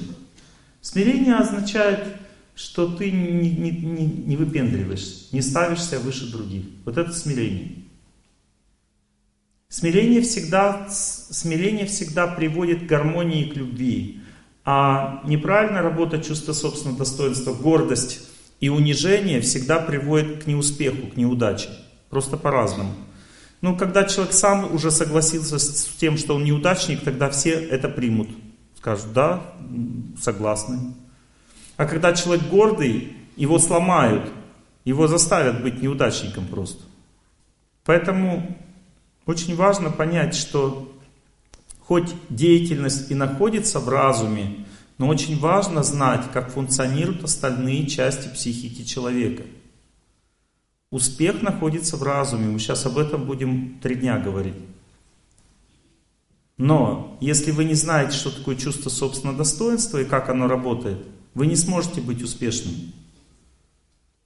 Если вы не знаете, что ум наполняется с помощью природы, людей и Бога, тоже не сможете быть успешным, потому что без силы невозможно жить и действовать. И вы не утомились, я не устал, не утомил вас, все нормально. И что такое разум, как он действует?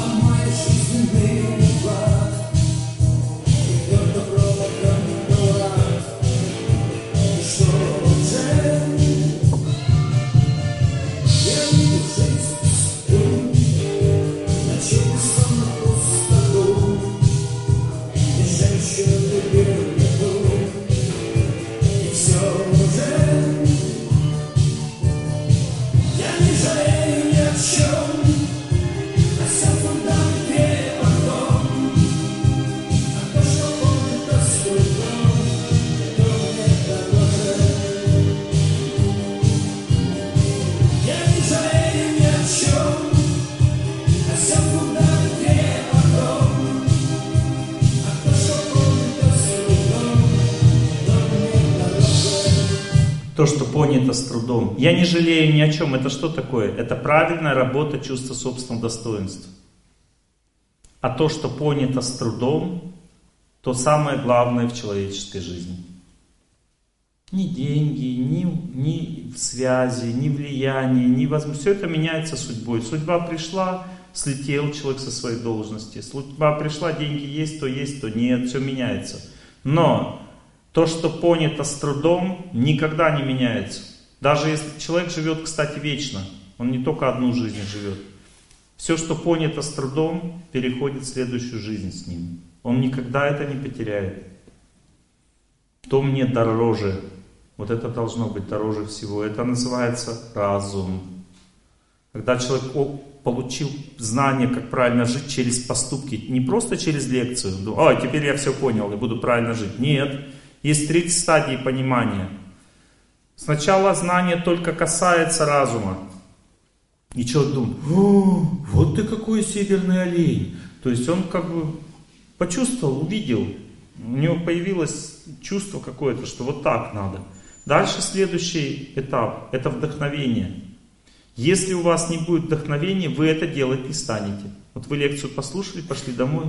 Ну это все теория, а жизнь другая. И дальше та же бодяга пошла, как и прежде. Вот, потому что это только первая стадия развития разума. Вторая стадия это вдохновение. Все, стою раньше, хочу с солнцем жить вместе, хочу жить по солнечным, хочу быть счастливым, оптимистичным, надоело уже быть замученным. Вот, это вдохновение. И если Третья стадия придет, называется реализованное знание. Человек уже никогда не позволит себе ломаться. Ну, может быть, временно он сломается, но потом опять заново, потому что у него знание зашло в сердце, оно стало глубоко внутри, и он понял, как правильно жить этот человек. Чувствуете три стадии знания. Но если человек думает, а я а что вот, Олег Геннадьевич, я все это знаю, то, что вы говорите. Ну хорошо, а что тогда ты так не живешь? Некогда. Это значит, что знание не зашло к тебе в сердце. Потому что если знание зашло в сердце, например, ты полюбил кого-то, что тебе будет некогда на свидание ходить? Не, на свидание найду, не, на свидание найду. Это значит, что ты это понял. Это называется реализованное знание. Светки Соколова, день рождения. То есть, ей сегодня 30 лет. Ну, то есть, все, ты хочешь идти. Значит, у тебя реализованное знание, все, ты откладываешь все. Больше ничего не волнует, идешь поздравить Светку Соколову. Потому что у тебя в сердце есть любовь. Это реализованное знание. Также любовь должна быть ко всему другому. Все должно зайти в сердце глубоко, и тогда ты будешь победителем судьбы. И фактически, когда девушка понимает, как правильно вести себя, чтобы выйти замуж, она выходит замуж. Это называется реализованное знание во всем. Когда человек понимает, как надо, что такое чувство собственного достоинства. Вот, допустим, я прихожу к начальнику, возьмите меня на работу. Сбежала Мальвина, невеста моя. Сбежала Мальвина в чужие края. Понимаете, возьмите меня, ну, пошел ты. Неправильно работает чувство собственного достоинства. Или пришел к начальнику. Да я тут вообще, у меня такая специальность, да, все в подметке никогда. До свидания. Видите, унижение и гордость. Или правильно работает чувство собственного. Зашел. Вот ничего играть не надо. У тебя просто здесь правильно все работает. Это значит, ты успешный человек. Но успешный человек не думает о себе. Он пришел, сел, я хочу чем-то вам помочь на вашем приговоре. А чем ты можешь помочь? А вот у меня такая, такая специальность, вот это. Ну, мне кажется, вот это лучше всего я могу делать. Хотя диплом у меня по другой части. Но даже просто, когда человек так себя ведет, и он улыбается, не навязывается. Понимаете, когда человек неправильно чувствует собственное достоинство, он не видит людей, он видит только себя. Он или унижен в себе, или гордый в себе. Но когда человек пришел, он радуется людям, как бы возьмете, не возьмете, это уже другой вопрос. Но главное, что вот есть люди хорошие, пришел в гости к вам, все, уже другое настроение к этому человеку. Это называется удача. Вот так настроится удача, потому что идешь же волнуешься, или унизишься, или да я всем сейчас, или гордым станешь. А если у тебя мотивы правильные внутренние, ты хочешь просто служить людям, надоело уже бездельничать. Пусть будет не такая большая зарплата, главное, чтобы вот все были счастливы.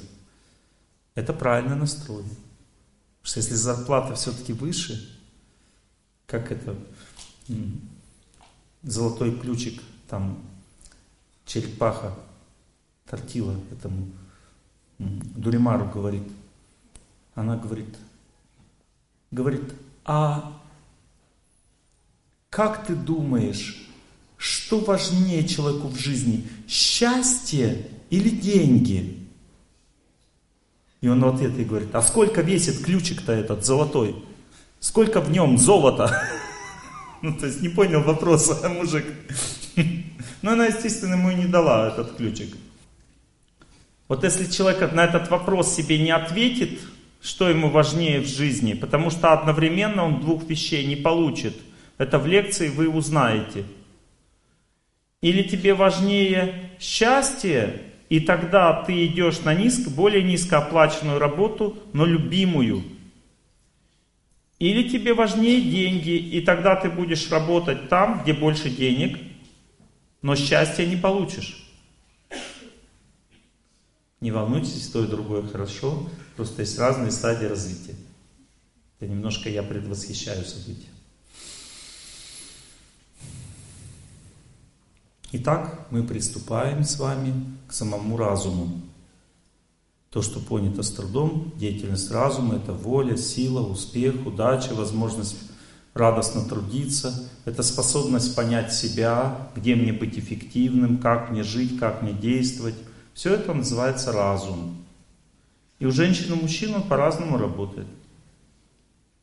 Вот мужской разум, чтобы быть успешным, он должен взять знание и проверить его. И когда он его проверяет, он осознает это. Вот, допустим, мужчины, они когда слушают меня, они думают, так, сейчас разберемся, что за фраер. Особенно первый раз, когда мужчина приходит на лекцию, поднимите руку, кто первый раз пришел на лекцию, мужчина. Никогда не слушали мои лекции. Никогда не слушали мои лекции. Первый раз вообще. Поднимите руку. Есть такие люди? Один человек. Замечательно. Вот я сейчас предсказываю ваше внутреннее состояние. Это нормально. Вы думаете, когда мужчина первый раз приходит на лекцию, он смотрит думает, дурак, не дурак, дурак, не дурак. Всю лекцию пытается понять. Женщина первый раз, поднимите руку, женщина, которая первый раз приходит на лекцию, они смотрят и думают, мое не мое, мое не мое, мое не мое. Понимаете, это женщин так работает разум. У женщин вот так работает, у мужчины вот так. Теперь мужчина, допустим, он доверяет мне. Как он слушает лекцию? Он думает, так, с этим я согласен, это правильно, это надо проверить. Согласен, проверить, согласен, проверить, согласен, проверить. И когда лекция заканчивается, он говорит жене, я это все знаю, но с этим надо разобраться. Так работает мужской разум, женщины. И поэтому не надо мужику говорить своему, да ты не знал этого всего. Все знал.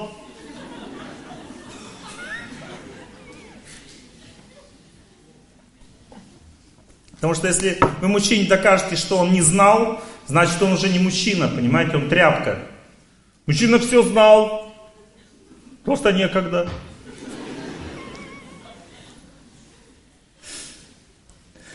Вот. Женщина, уже как женщина, которая уже приняла, начала слушать лекции, ей нравится, она слушает это смогу, это не смогу. Это смогу, это не смогу. Вот так она слушает.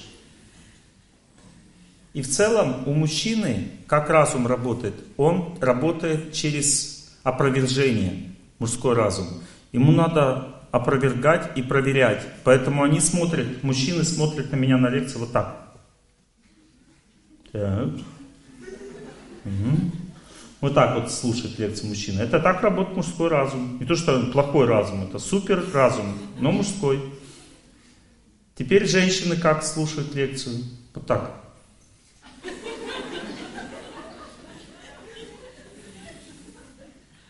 Женщины всасывают знания. Они вот так в себя раз, и когда она все всосала, так чувствует, ага, все хорошо, улеглось. Все, меняю всю жизнь.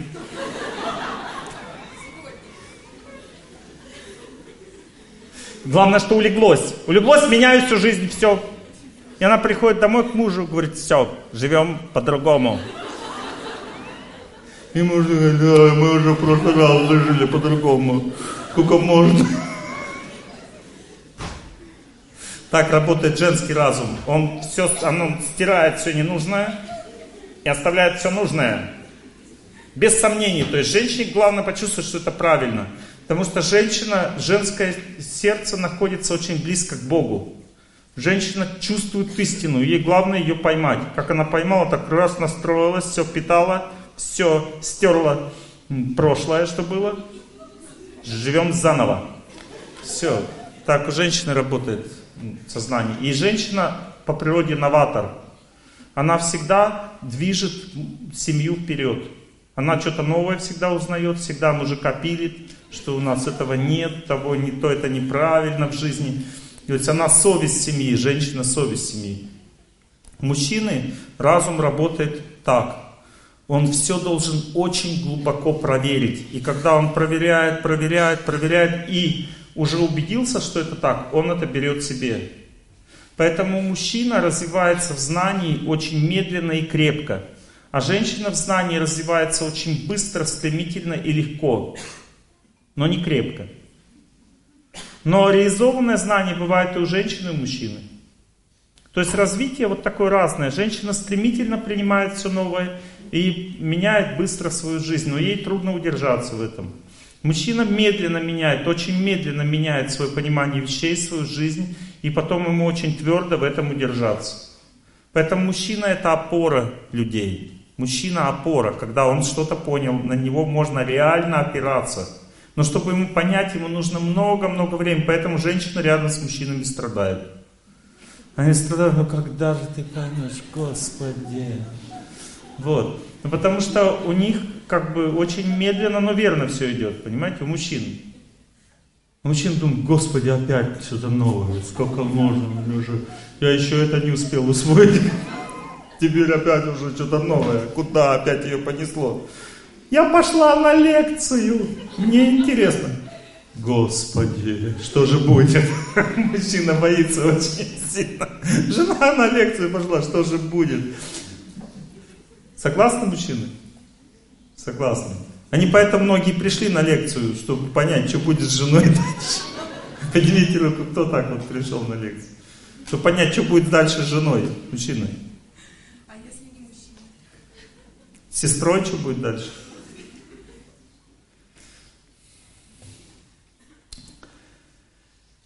Сейчас мы говорим о разуме уже, о функциях разума.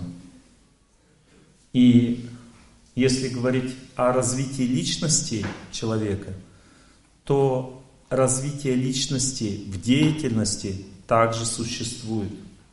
И это означает функция разума.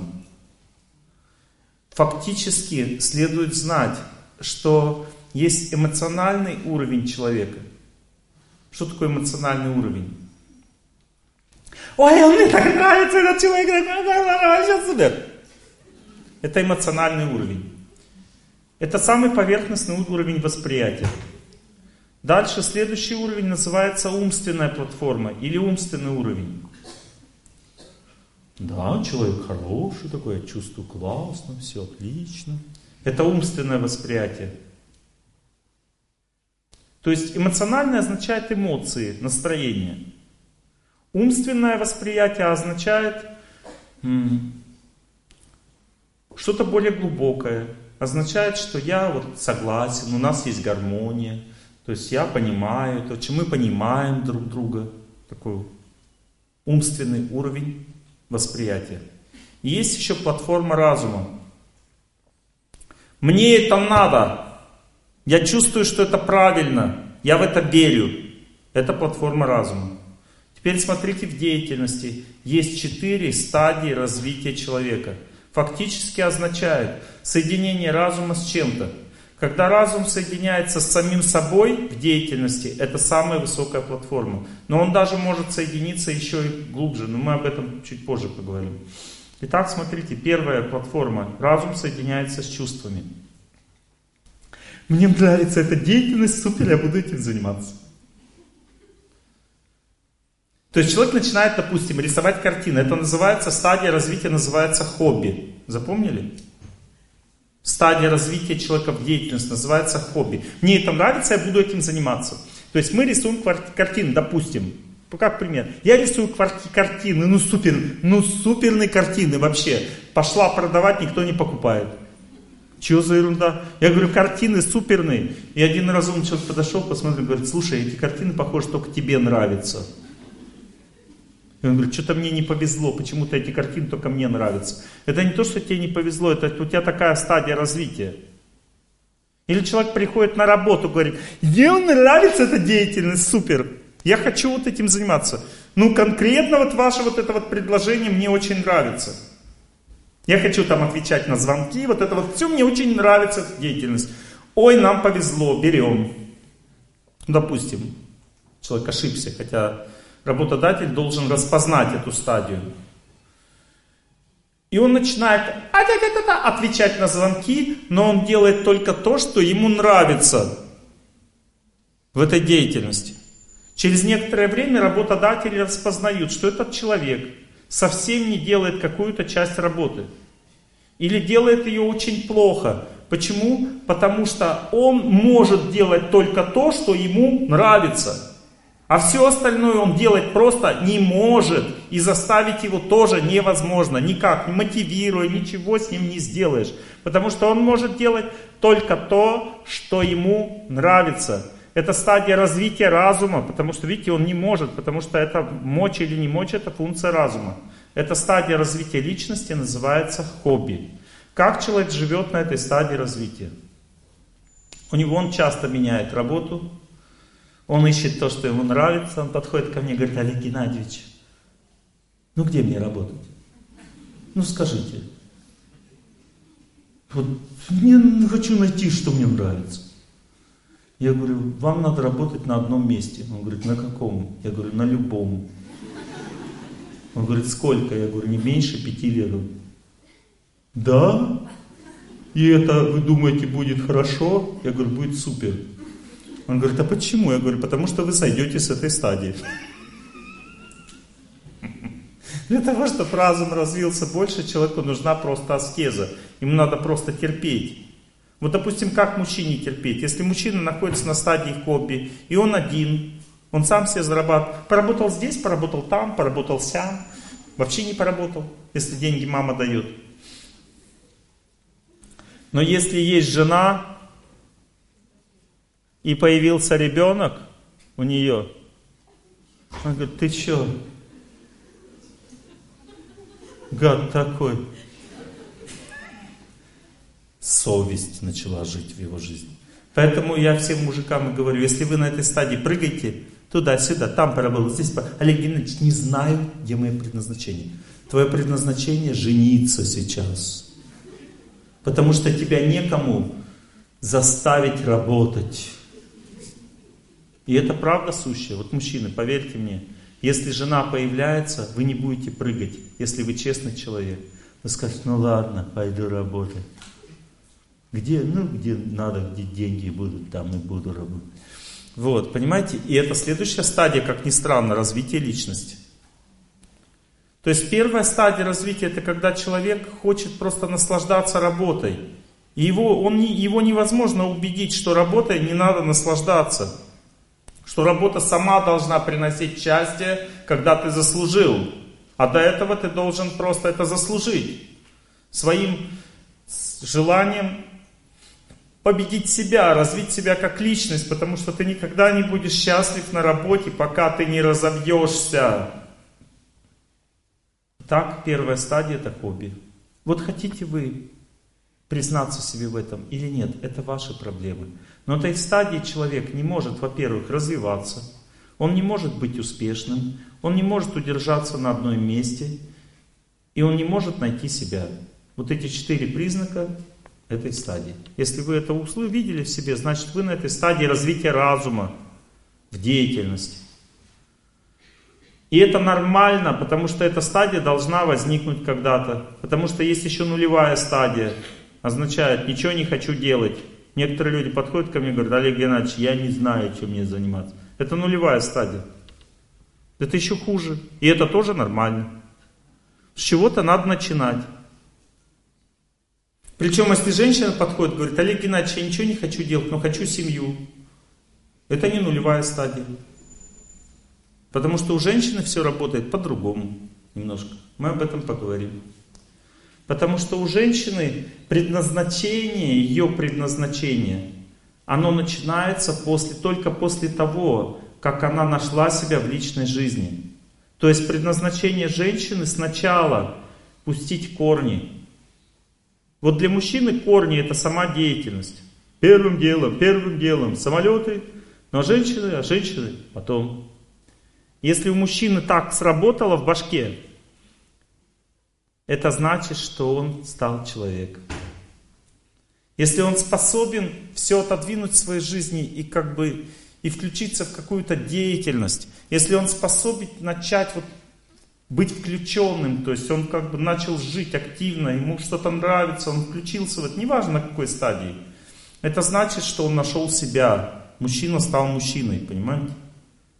Женщина же становится женщиной, когда она поняла, что ни учеба, ни работа, ни успех в деятельности не является главным в ее жизни, а только семья. Потому что у женщины психика так устроена, что ей ум очень подвижен. Он летит постоянно, он не может остановиться. Ум женщины очень быстрый, очень подвижен. Ее, и ум женщины может остановить только любовь и забота о ком-то. Когда она получает это в жизни, она так раз устаканивается, и дальше уже она могла, может развиваться в деятельность. Пока она не устаканится внутренне, она не может развиваться в деятельность, потому что ее всегда ну, куда-то несет. И поэтому, если женщина не, не имеет устойчивости в личной жизни, не обязательно замужем. Устойчивость в личной жизни означает, что есть дети, или она заботится о родителях, то есть если нужно о ком-то заботиться, она должна жить в личных отношениях, понимаете, женщина. Это называется личная жизнь. Близкие отношения женщине нужны.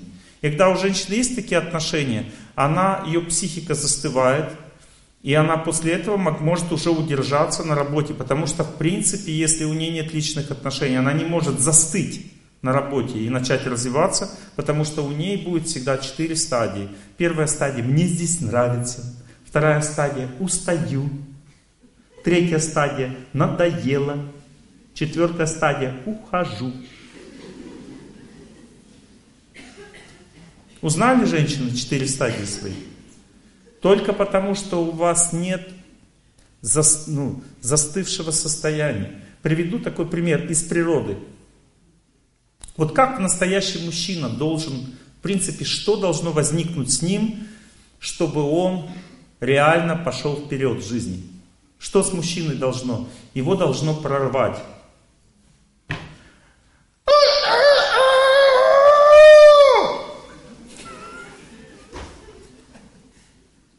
Прорвать, понимаешь? Кукарекнул и все, и пошло. Понимаете, а пока не кукарекнул, он может мужчина или на печке лежать, или воевать, одно из двух, понимаете, у него так психика устроена, и раскачать себя очень трудно. Но когда он кукарекнул, у него все пошло. То есть надо просто кукарекнуть, понимаете, сказать, все, хватит, пошел работать. Вот, и все, и дальше жизнь уже наладится, понимаете? Но пока не кукарекнул, будешь на печке лежать. Означает всех мучить. То есть у мужчины этот прорыв очень трудно проходит, ему очень трудно заставить себя это сделать, то есть а, ему очень трудно. Но когда он сделал, а, его понесло, все, он супер, как бы, и дальше будет кукарекать всю жизнь уже. У женщины все не так, все по-другому. Женщина, ей кукарекнуть, ну, по-женски очень быстро. Это немножко другое, это называется... То есть она постоянно носится, то есть ей как бы заставить себя работать вообще расплюнуть, она не понимает, что с мужиком происходит вообще. Она постоянно занята, она и носится постоянно то туда, то сюда. И как бы одна работа, вторая, никак не может удержаться везде, потому что постоянно ее несет. Потому что не хватает вот, заботы, не хватает личной жизни. Даже если она замужем, если ей наплевать на мужика, на своего, то ее будет нести. То есть нужно включиться в заботу женщине. Когда заботу она включилась, у нее психика успокаивается, и это можно сравнить с курочкой, которая снесла яичко. Что дальше с ней происходит? Ко, ко, ко.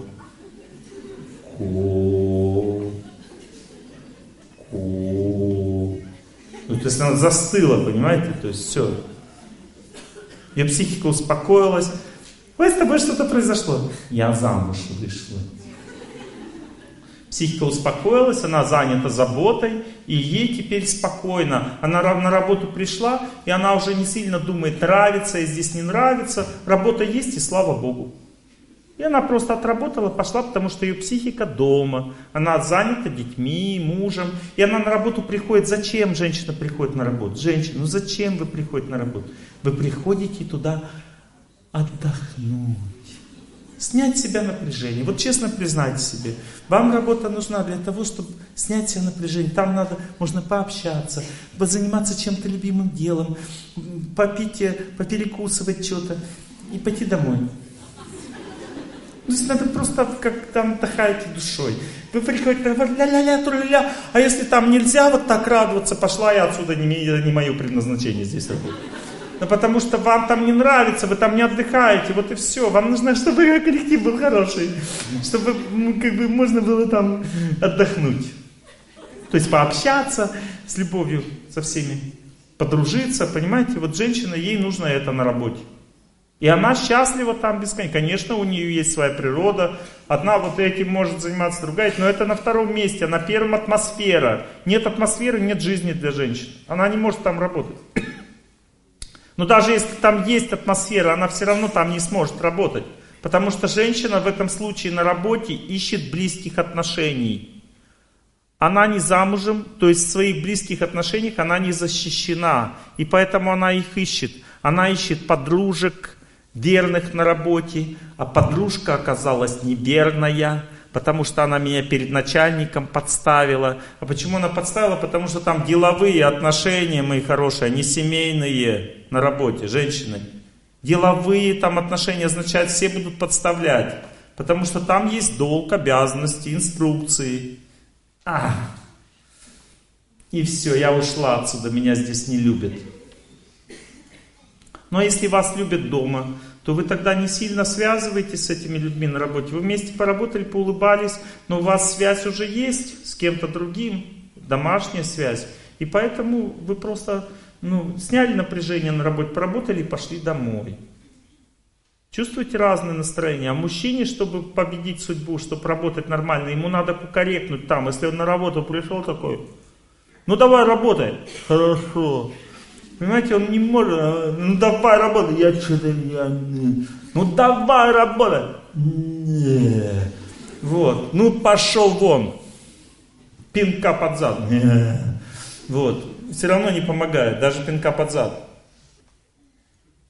Но что-то должно, мужчину что-то должно, это, допустим, ну жена уже ушла, блин. И он, ну то есть, и все. Понимаете, что-то должно прорваться внутри, вот что-то должно мужчину, ну, что-то должно с ним произойти, что он, все, буду работать над собой, буду все, менять жизнь, все, понеслась. Прорвало. Мужчину должно прорвать. Не прорвало, женщины, ничего страшного, помогите. Помочь можно только сделав ему очень тяжело, женщины, понимаете, других способов нет. Если вы будете уговаривать, иди работать, э, не поможет. Мужику можно помочь только если пнуть ему под зад. Так, чтобы его прорвало. И тогда ему поможет. Понимаете, женщина, что вы так смотрите на меня страшным взглядом? Не обязательно так сильно, чтобы он улетел совсем. Как бы. Можно чуть-чуть, чтобы просто испугался, понимаете? То есть мужчина должен понять, что война, понимаете? Мужчина работает, означает, что он побеждает. Мужчина рождается для победы, женщина рождается для гармонии. Гармония возникает, когда есть близкие отношения, поэтому для женщин это самое главное. Мужчина рождается для победы. Нет победы, нет жизни для мужчин. Побеждать некого, нет жизни. Нужно что-то, чтобы тебя как бы взорвало, сделало так, чтобы ты включился в жизнь. И тогда мужчина начинает жить. Как выглядит невключенный мужчина? Сейчас песенки узнаем. Вы не устали от меня? Нормально?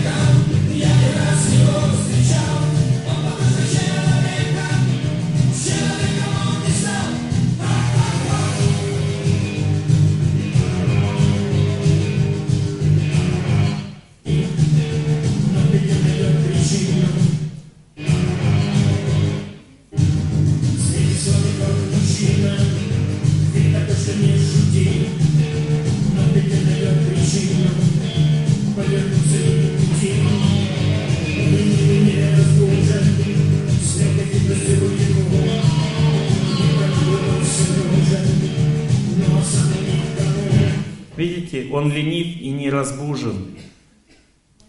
Думает, что он всем нужен, но особо никому. Понимаете, вот так вот, а, как бы он лениво ходит, ускорять не любит шаг, понимаете, то есть это значит мужчина не проснулся, понимаете, то есть не произошло событие в его жизни, которое его разбудит. Не произошло что-то, которое даст ему силу жить. Поэтому мужчины должны воспитывать мужчин, мальчиков, и должны их будить. Вот меня отец взял просто и отдал в секцию самбо, и меня там гонять начали, как сидорову козу. Вот реально просто такие тренировки, что я приползал просто домой и говорю, папа, я что-то... Он говорит, иди, иди. И потом раз, и что-то включилось, и потом пошла жизнь. Понимаете, мужчину надо разбудить. Но если его никто не разбудил, а армия для этого нужна тоже. Часто ребята от армии все время защищают, отгораживают. Может быть, в этом и есть смысл, если вы его можете чем-то другим разбудить. Но многих будет просто армия. Равняй, смирно, вперед, марш-бросок! И так далее. Мужчина, «Э, то есть, через полгодика такой жизни он раз и разбудился. И стал человеком. В противном случае всю жизнь можно мучиться. То есть самому мужчине себя разбудить очень сложно. Но нет оснований, нет повода. Все нормально же в жизни, денег хватает, мама дает, родители помогают, слава Богу. Вот, то есть, понимаете, ну, как бы нет основания. Но если судьба как-то его привела к трещине, то есть пошла трещина в жизни, и он так... Конечно, можно спиться от этого мужику, можно стать, убить себя вообще с помощью пьянства там и так далее, уйти в штопор. Ну вот у мужчины такая жизнь, или пан, или пропал, или вверх, или вниз. Поэтому очень важно, женщины, понять, что если у вас муж спит, то есть не разбужен, то помогите ему. Сделайте так, чтобы какие-то события произошли, которые его включат. Помогите не тем, что вы будете ему говорить об этом. Говорить бесполезно. Мужчина верит только в жизнь. Когда жизнь заставляет, тогда он или с любовью просто плакать будет, ну иди работать, пожалуйста, мой дорогой. И он просто ради жены пойдет, скажет, хорошо, ради тебя я пошел. Но деньги меня это никогда не устроит, такая зарплата. А больше ты недостоин, к сожалению. Всегда человек должен начинать с этого, понимаете? Он должен просто куда-то пойти, мужчина, просто работать где-то. И тогда он сможет развить себя. Причем работать где-то не 5 минут, а как минимум 3 года, чтобы мужчине включиться. Но женщине не обязательно так себя вести. Женщине не надо мучиться где-то три года. Не нравится, ну, поработали, уходите. Пока не найдете в жизни опоры. Означает личная жизнь для женщин. Так первая стадия называется хобби. Движемся дальше. Вот смотрите, представьте себе, что женщина вышла замуж или обрела опору в жизни, мужчина включился, то есть он стал, ну как бы сказал, все, мне надо деньги зарабатывать для семьи. Вторая стадия начинается с этого. Женщина обрела опору, мужчина обрел ну, желание а, что-то делать для других, хотя бы для жены и для детей. И он пошел просто работать, потому что так надо. Все, он заставил себя. С этого момента начинается переход на вторую стадию развития предназначения человека, который называется способности.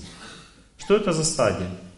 Если на первой стадии человек постоянно мечется, он хочет больше всего жизни заниматься любимым делом и не может никак его найти, ему не важно даже сколько денег, главное, чтобы дело нравилось.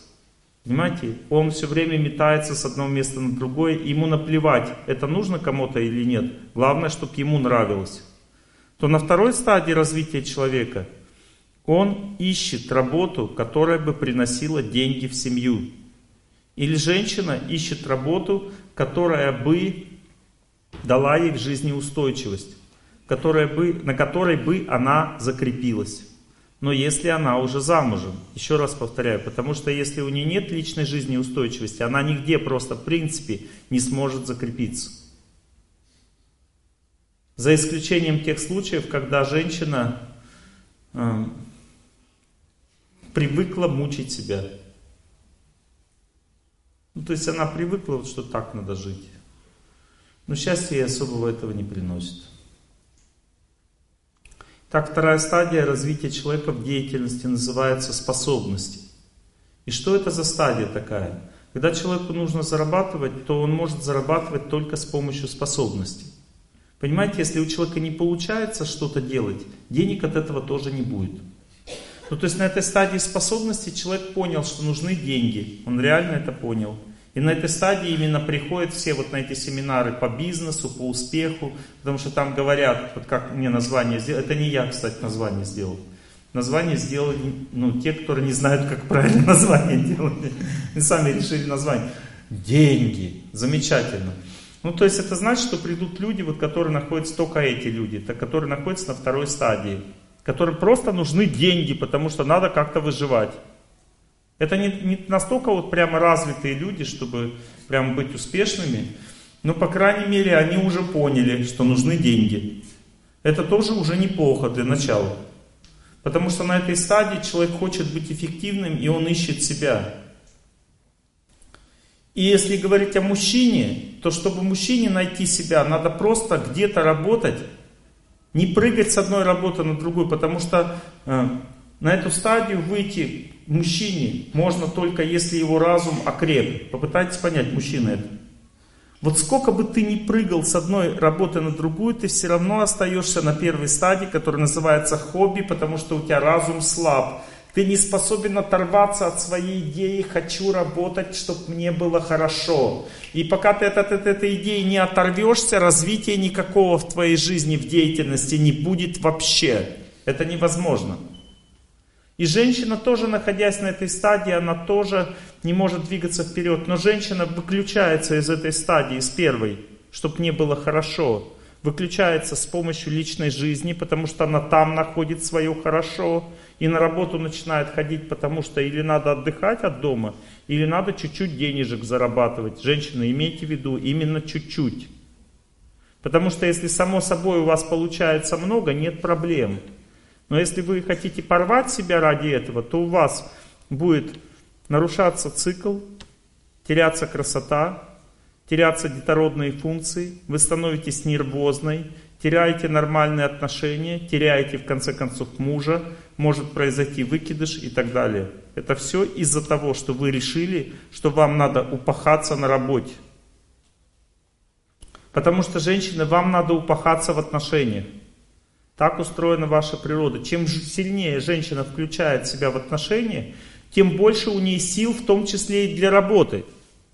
Вот есть женщины очень включенные, они там и там, они такие, знаете, могут много чего сделать, и на работе тоже. Почему? Потому что они включились в отношения, такие женщины. Они там, там набрали силы в отношения, пошли на работе, отдали.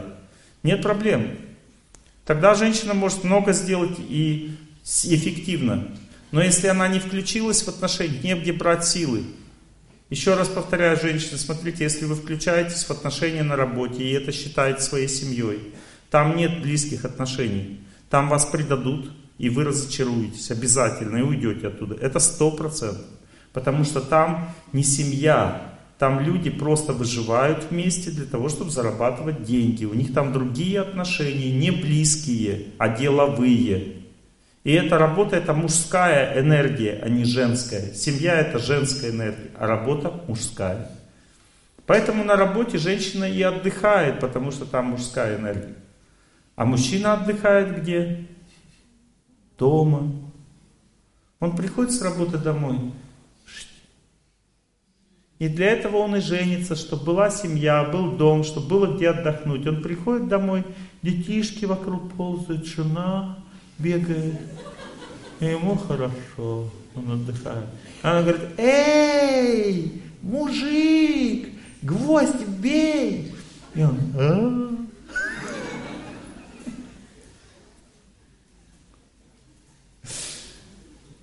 Знакомая ситуация? Женщина же отдыхает на работе. Она приходит, ой, мои хорошие, так рада вас всех видеть. И она пришла, «А, опять. Вот женщина приходит домой, чем она занимается? Она что, на диван садится вот так? Нет, она там начинает бегать, что-то делать, потому что там ее работа. Мужчина что домой делать приходит? Садится на диван, потому что там его отдых. Запомнили, да? Женщина приходит на работу, что делает? Чирик-чик-чик, радуется всем. И начальник говорит, иди работать. Ну ладно.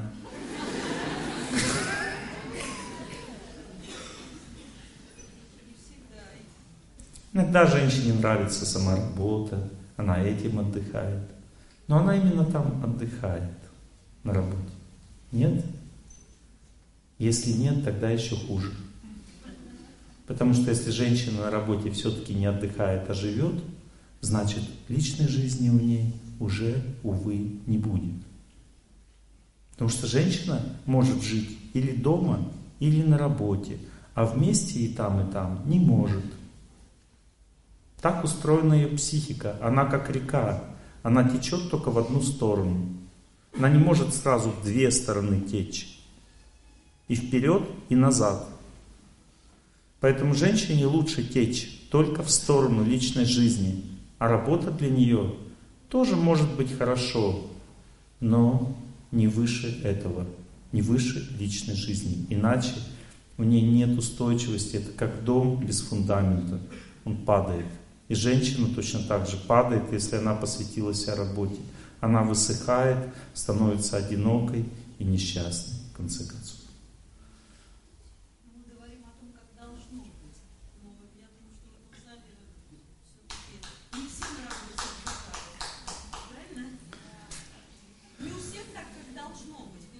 Не у всех как должно быть. Ну, мы просто с вами развиваемся. Эта лекция может вас привести в немножко в огорчение, ничего страшного. Вы просто слушаете. Надо слушать, потому что важно знать, как все устроено. Если вы считаете, что я не знаю, как все устроено, то лучше, может быть, не прийти на следующую лекцию. Потому что каждому нужно найти того, кто все-таки знает. А слушать просто так человека нет смысла. Но я с вами согласен, что бывают разные ситуации, что некоторые женщины на работе живут но это еще хуже, как я уже сказал. Потому что женщине, чтобы выйти замуж, нужно туда вложить свое понимание. Понимаете, женщина соткана из энергии, а мужчина из воли. Это разные вещи. Вот мужчине, чтобы чего-то добиться, нужно вложить туда свою силу, свою волю. Само по себе у него ничего в жизни не получится. А женщине, чтобы чего-то добиться, надо сказать себе, я хочу туда. Вот женщина, когда сказала себе, все, я хочу замуж. Это значит, что вся ее жизнь будет меняться теперь, вся жизнь. Она теперь по-другому будет ходить, говорить. Все по-другому станет в ее жизни, если она себе это сказала. Вот многие женщины, им личный комфорт и уют – Личное спокойствие дороже, чем быть замужем. И эти женщины никогда, поверьте мне, никогда не выйдут замуж, пока они не скажут, все, я хочу замуж. Это значит не комфорт и уют и личное пространство, а замуж. И в этот момент вся жизнь женщины такая, такой перестроится, потому что куда направилось желание женщины, туда течет река жизни у нее. А направить желание женщине куда-то очень сложно. Это надо реально потрудиться сердцем, чтобы захотеть замуж. Потому что некоторые женщины говорят, я хочу замуж. Ну хорошо, в чем дело? Вот, вот появился фраер. Что-то я боюсь с ним общаться. Да ты просто не готова замуж, все. Ты не хочешь. Если бы хотела, шла и общалась бы. Ну, что-то как-то вот и чувствую, что мне как-то в жизни не очень комфортен. Женщина, вы знаете, что все мужчины некомфортные. Есть женская энергия, она очень комфортная. А мужская некомфортная, мои хорошие. Некомфортная. И поэтому женщина, когда замуж выходит, говорит, что-то у нас с тобой какая-то несовместимость. у вас не несовместимость, а просто мужчина по своей природе, он такой, у него есть немножко деструктивная сила, то есть он хочет, у него психика устроена так, чтобы все менять, а у женщины психика устроена так, чтобы все гармонизировать. Поэтому для женщины комфортнее всего это женщины. Поэтому с женщинами надо дружить. Женщина наполняется силой от женщин. А отдает силы мужчине и своей семье, женщина. Понимаете? Но если женщина комфортность поставила на первое место в своей жизни, она никогда не выйдет замуж. Потому что ей надо научиться отдавать себя. И сказать себе, все, пора уже, моя дорогая, отдать себя. И когда появился какой-то фраер, не очень комфортный, ну пообщайся с ним, может хороший человек. А если хороший человек, надо выходить замуж. Потому что женщина не может сразу, чаще всего глубоко полюбить. Ей нужно сначала понять человека, а потом ее сердце к нему откроется. Это самый лучший вариант, кстати, для женщин. Может, ты на свете, конечно, лучше всех, но это сразу не поймешь. Одна снежинка, еще не снег, еще не снег, одна дождинка, еще не дождь. Так, психика женщины должна работать. Но она должна сначала настроиться на личную жизнь. Пока не настроился, на энергия туда не пойдет и красоты не будет. Не той красоты, которая в постель тянет, а другой, которая дает семью. Итак, вторая стадия развития разума человека называется способности.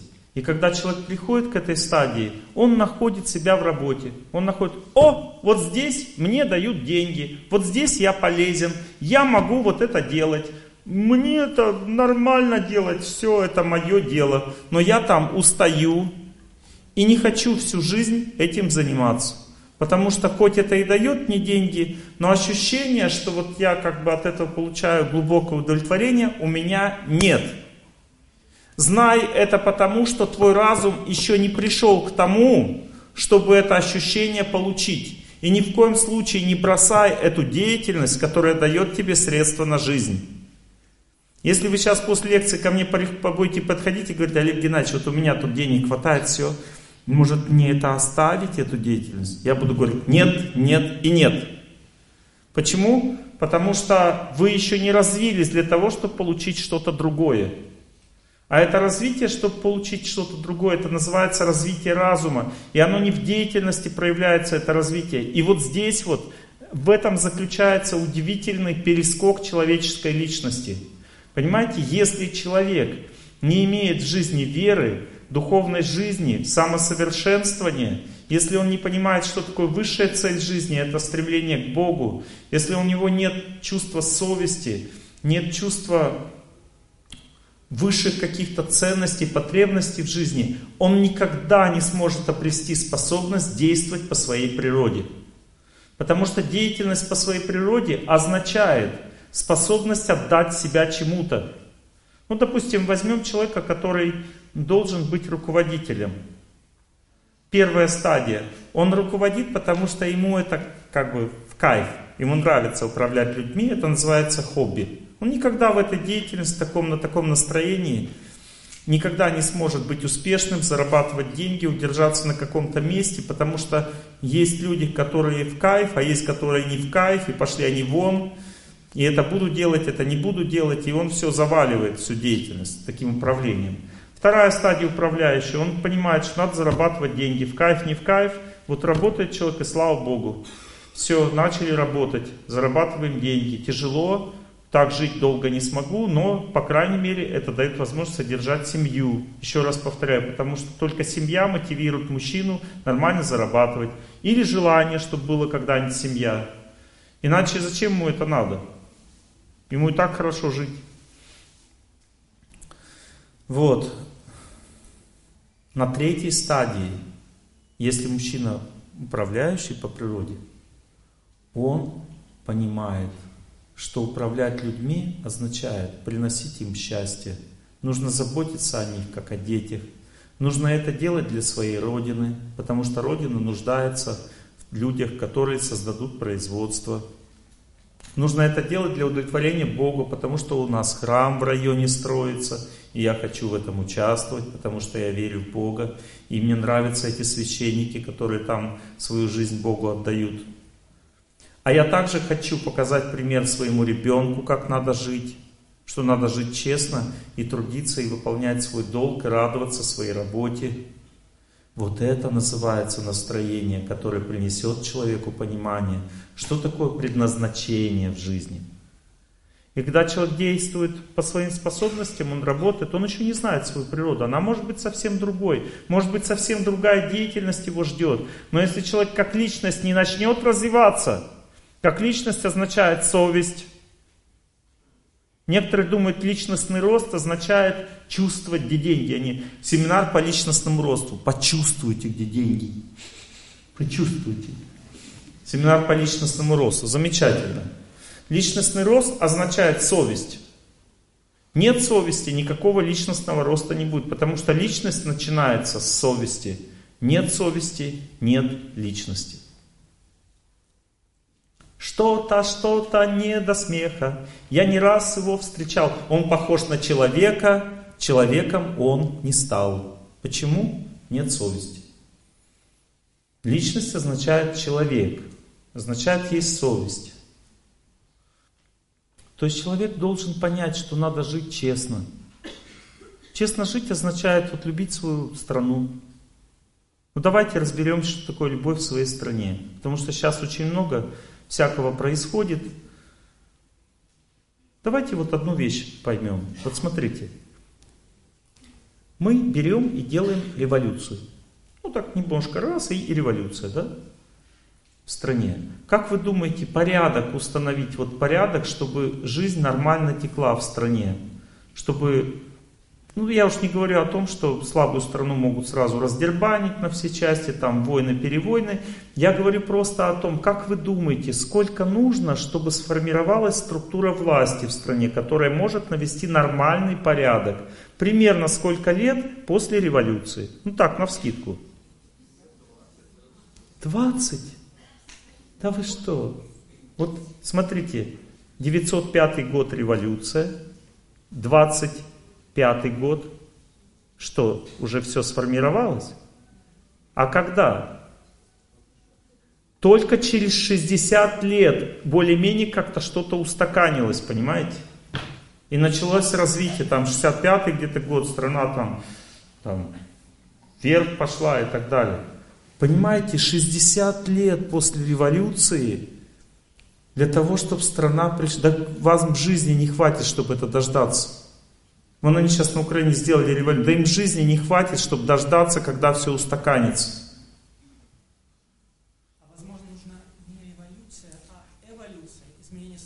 А вот эволюция, изменение сознания начинается с вас. Осознайте, что уважать правительство важнее всего. Если вы начнете любить свою родину, свое правительство, вы больше всего поможете, потому что помочь даже старшим можно только с помощью любви. Например, если ты своего отца не любишь, ты его никогда не поможешь. А если ты Павлик Морозов и вообще его прибил, тогда за это будет еще хуже, понимаете? То есть надо, надо сначала уважать своего отца, а потом, если ты его уважаешь и не перечишь ему, он поймет, что он не прав. Только так. А если он прав, то ты поймешь это, когда ты его уважаешь. Понимаете, проблема заключается в том, что бунтари никогда не смогут поднять свою страну. Они всегда будут ее только мучить и терзать. Потому что принятие является первым шагом к счастливой жизни. Примите себя, свою судьбу, примите свою страну, примите свою веру, не надо лезть в чужую. Примите свою жену, не надо бежать к чужой. Принятие является основой счастливой жизни для человека. Потому что знание о том, что все Бог все контролирует, все правильно. Вот мне что положено? А то, что есть, то и положено. Вот это означает правильное понимание вещей. Это означает прийти к себе. И когда человек к себе пришел в жизни, отрезвел, с этого момента начинается его развитие. Пока он бунтует, говорит, все плохо, мне это все не нравится, он никогда не сможет развиваться. Развитие это созидание, оно приходит к принятию, когда ты принял, вот растению, как, допустим, начать расти? Ему надо сначала почву принять. Вот есть два типа растений. Одни растения сажаешь, пересаживаешь росток куда-то, сажаешь. Одни болеют все растения. Почему болеют? Потому что они не могут принять. Одни растения погибают. Почему они? Потому что бунтуют против почвы. А другие начинают расти. Почему? Потому что они это приняли. Вы скажете, почему вы это сравниваете? Нас же никто никуда не пересаживает. Как раз вы ошибаетесь. Человек это душа. Мы должны жить в духовном мире, а не в материальном. У нас не должно быть смерти в жизни. У нас не должно быть страданий. Но мы этого недостойны сейчас. Поэтому душа, она проходит свои стадии развития, чтобы стать обрести качества, которые соответствуют душе. Эти качества у нас есть уже внутри, но мы их еще не поняли. Понимаете, и поэтому мы помещены в этом мире в ту среду, которой мы достойны. В этом мире нет и тени несправедливости. Все, что происходит, все закономерно, и надо это принять. И когда человек принимает, он входит в настоящее время. Означает, становится счастье. Сейчас это сейчас. Тье означает существование. Счастье означает жить прямо сейчас, означает принять судьбу. Принять все.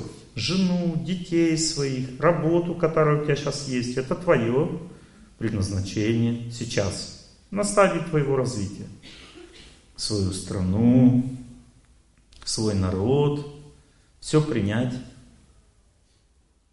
не то, что у нас народ самый лучший, это гордость, или самый плохой, это унижение, а это просто наш родной народ, понимаете? И надо его просто принять, вот каким он есть, это хорошо, хороший народ.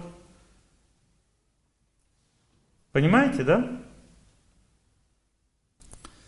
Культура, в которой я живу. Вот культура, какая здесь культура сейчас в России? В основном православная культура. Культура, видите, зависит от веры. То есть вера зависит от культуры. Культура создается верой.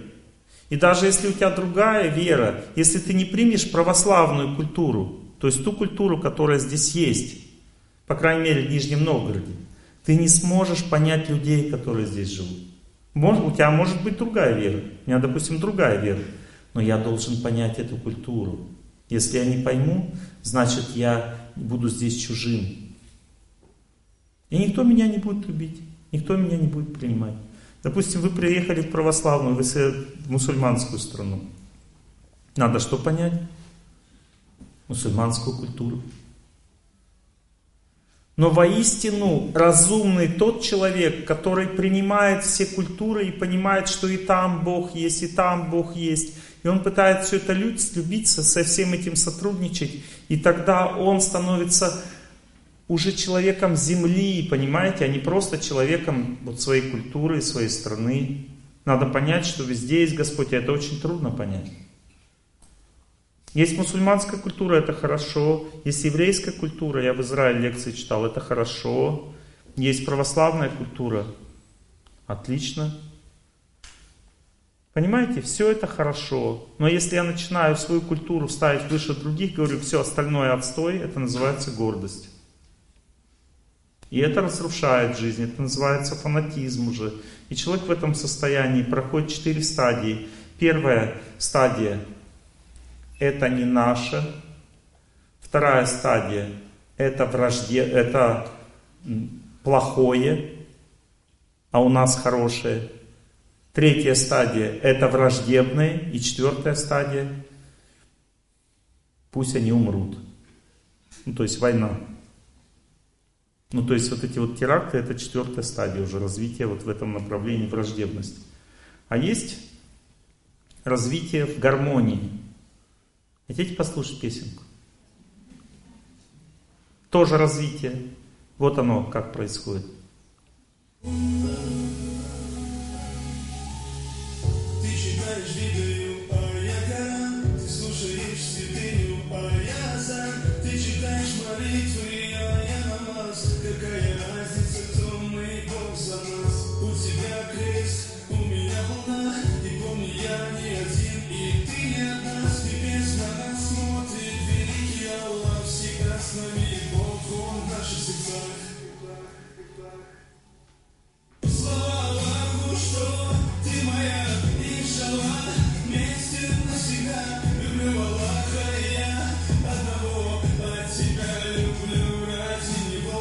Видите, он веру не поменял, да? У него есть свое понимание, но он признает, согласен, говорит, это все одно, давай любить друг друга. Какая разница, ты это делаешь, ты, я это делаю, все равно мы как бы любим одного Бога. Это более высокое понимание вещей. Очень трудно достижимое, очень трудно достижимое часто. Но без этого никак. Это называется принятие уже на уровне Земли. Потому что мы не только люди России, мы также люди Земли. Но если мы люди Земли и при этом пренебрегаем своей страной, это не принятие, это лицемерие. Мы патриоты своей Родины, но при этом любим всю Землю. Поэтому мне не стыдно читать лекции на Украине, и в Америке, и в Европе я читаю лекции. Но при этом я там не лицемерю и не говорю людям, что я как бы за вас, а не за них. Я так не говорю. И ко мне приходят люди, представляете, на на Украине полный зал, в Европе полный зал, и в Америке тоже слушают лекции, но они при этом не, не то, что они теперь уже не любят свою родину, а любят теперь Россию, потому что мои лекции слушают. Нет. Они по-другому ко мне относятся. Потому что я люблю свою родину, но также люблю нашу землю. И когда это две чувства соединяются в жизни человека, наступает мир. Мир означает не предавать свою родину и любить землю одновременно. И тогда мы сможем удержать планету от войны. Тогда можно со всеми договариваться. Но это очень, то, что я сейчас сказал, это очень трудно понимаемая тема. Всегда есть место подвигу защиты Родины, всегда есть место также победе и войне, если есть агрессия и так далее. Тогда человек занимает уже позицию своей Родины и защищает ее. Но в целом мы люди Земли, и это тоже надо понимать. Ну ладно, это так, небольшое отступление, может быть, нужное в наше время сейчас, когда обостряется международная обстановка. Так действует время. И насколько я понимаю, мое понимание может быть неправильное, это обострение еще будет происходить около трех лет. А потом, если мы правильно все настроимся, будет уже улучшение ситуации.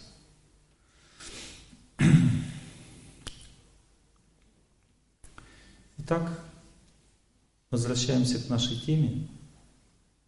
Ага, возвращаться к теме уже поздно. Уже почти 7 часов. Скажите хотя бы третью у женщины. А Третья у женщины точно такая же. Да, ну то есть смотрите, дальше ничего не меняется. То есть фундамент у мужчины это сама деятельность и его способность включиться у кореку. Помните? Да, и все.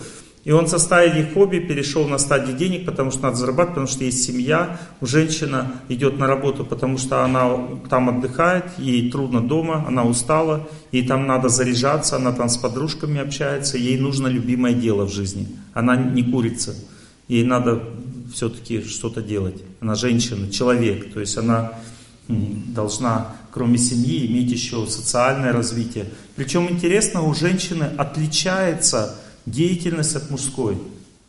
Женщины, цель имеет, имеется в виду деятельность, это уже стадия предназначения. Женщины действуют для того, чтобы создать гармонию и любовь в этом мире. Поэтому женщины женские специальности, учитель, а, допустим, врач, женщина-садовник там и так далее. То есть женские специальности это специальности, которые создают атмосферу любви, и женщина там очень сильна.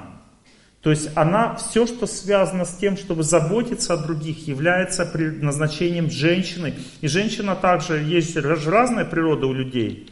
Знаете, что есть четыре, э, четыре структуры разума, четыре предназначения разума у человека, именно когда он развит. Вот когда человек нашел себя, он включается в одну из четырех ниш – Причем деятельность не имеет значения, но он в этой нише начинает действовать. Первая ниша называется ученый. Это может быть руководитель, но он действует как идеолог. Он учит людей жизни и так руководит. Врач в этой стезе – это человек, который дает лекции, как надо жить правильно. Первое предназначение, первая стезя, она не поменяется в жизни никогда. И она у человека с самого начала была. И никогда не умрет в нем. То есть она, это его стезя на много жизней. Называется ученый. Мы завтра об этом будем говорить. Вторая стезя называется руководитель. Третья стезя называется бизнесмен или человек, который приносит в страну богатство или процветание. Тот, кто дает процветание, третья стезя. Четвертая стезя. Человек, увлеченный своим любимым делом. Или тот, который приносит в страну разнообразные виды деятельности. Вот смотрите, врач, допустим, специальность, да? Первое, то есть четвертый вариант, который я назвал. Это очень хороший врач, который любит лечить людей. И он всю жизнь лечит людей, им больше ничего не надо. Третье. Это врач, который продает лекарства, то есть объясняет, как, ну то есть он создает богатство, то есть он создает, он там директ, ну как бы он, а, ну то есть он распространяет лекарства. Понимаете? Может быть он не, не, не, ну, не, он не тот, кто лечит, но он тот, кто дает возможность лечить. Он, допустим, ну, как бы он распространяет лекарства, он директор аптеки, там он э, этот, э, вот эти БАДы распространяет, там сетевой маркетинг там и так далее. Это тоже он объясняет, как надо правильно. Но его цель это движение денег в медицине. И это нормально, это не то, что плохо. Без этих людей невозможно жить. Дальше, третий вариант врача. Он врач, но он директор больницы. Он не лечит сам, он организует лечебный процесс. И четвертый вариант, э, э, первый вариант, то есть врача, который я назвал, это вот я, то есть я врач, но я даю людям знания. Вот я занимаюсь лечением, я тоже лечу людей, но это деятельность по способностям. Мне это не очень нравится, это делаю потому что надо. Не для денег мне это надо. Мне это надо для того, чтобы выучить своих учеников. Но надо, понимаете, все равно это надо. Но мне нравится давать людям знания. Это значит, что я первой категории. И я это делаю бескорыстно совершенно, то есть мне ничего не надо. Средства, которые получаются, они идут на добрые дела. Я на этом не зарабатываю.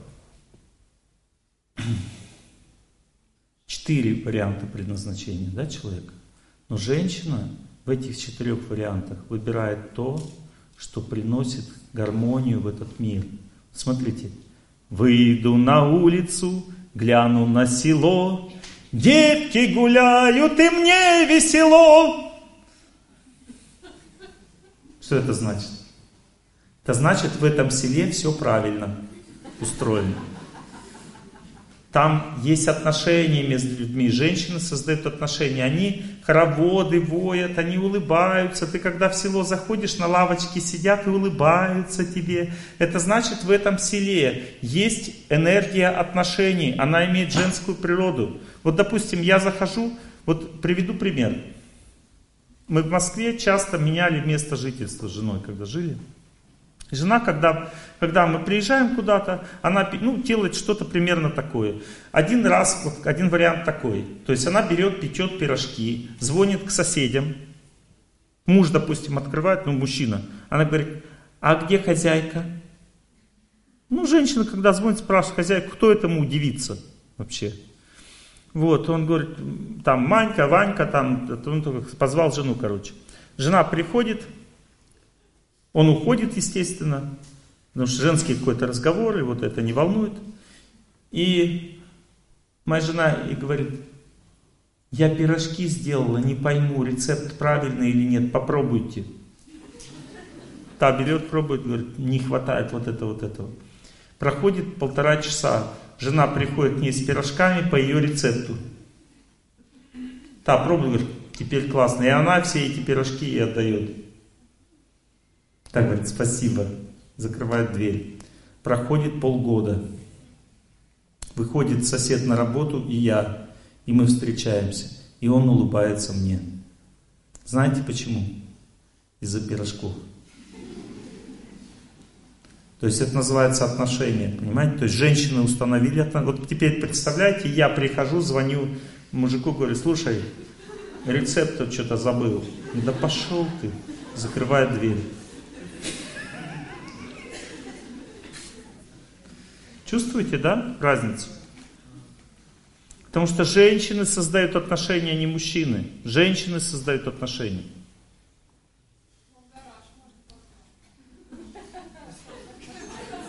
Кого? Соседа, которого ты не знаешь? Да никогда в жизни. Вот если пирожки уже были, тогда в гараж может позвать. Вот он мне улыбнулся, говорит, пойдем в гараж. Он говорит, ну пойдем. Никогда мужчина с чужому мужику не подойдет, чтобы в гараж его позвать. Ни за что на свете.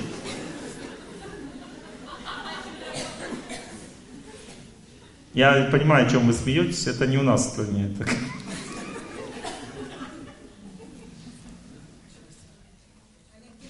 Я в Лос-Анджелесе иду по улице это, с организатором своих лекций, и руку ему так на плечо положил, говорю, спасибо тебе за все. И он говорит, вы знаете, здесь так нельзя ходить у нас. Но это другая страна, уже не наша. У нас, слава Богу, можно. Да? А?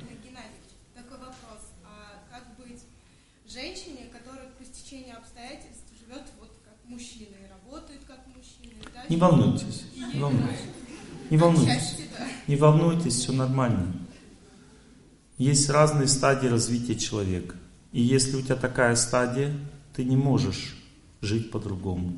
Стадия развития зависит от силы разума и развитости разума. Если хотите, я расскажу вам на следующей лекции.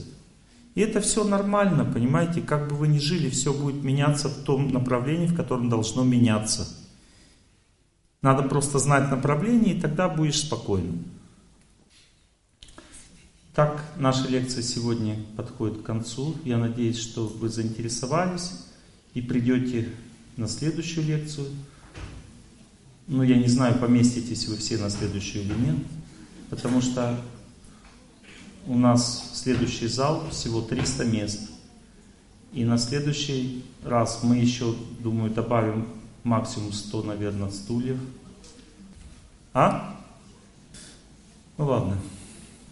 В другом зале будет следующая лекция, вы все знаете, да, сюда не едете. В объявлениях все есть. А сейчас я вам скажу, что мы сейчас с вами будем еще кое-что делать. Не, пока рано, еще рано апельсин. Это уже третья часть программы. Я после лекции буду, видите, не зря приносят, знаю. Буду кидаться апельсинами, цветочки дарить. Это уже карнавальная часть нашей программы, последняя. Вот, а сейчас послушайте меня внимательно. Мы с вами сейчас еще кое-что поизучаем. Разум – это структура, которая, послушайте сейчас меня очень внимательно, буквально две минуты. Разум – это структура, которая побеждает судьбу. Победа судьбы над судьбой находится в звуке звуки тех, кто думает о Боге. Судьба человека находится в памяти. Память находится о себе, находится в сердце. Мы никогда не забываем о себе. И поэтому всегда находимся под влиянием своей судьбы. Но если человек в результате сильного желания слушать и повторять, как он, начинает в настроении тех, кто молится, повторять хотя бы, допустим, «Я желаю всем счастья», вот эту фразу бескорыстную, то в это время, когда он отвлекается от себя и включается в память о них, в этот момент начинается победа над судьбой.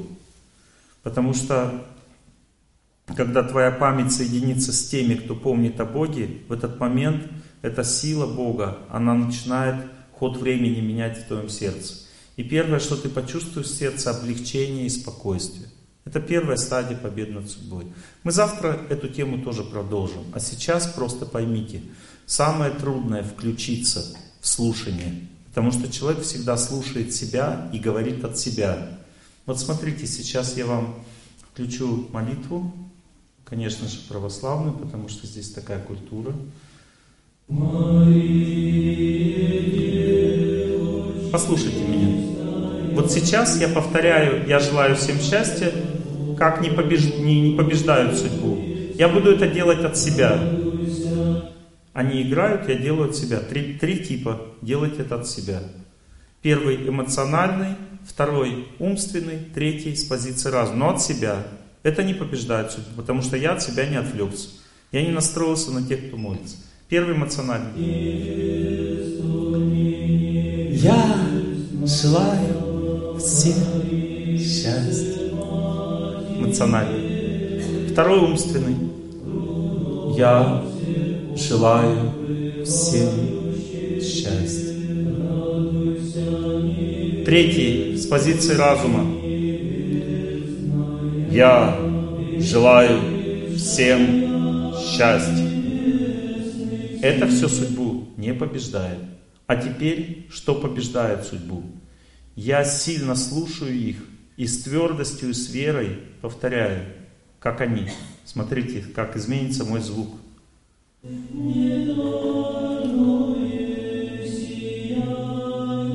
наполняюсь их звуком.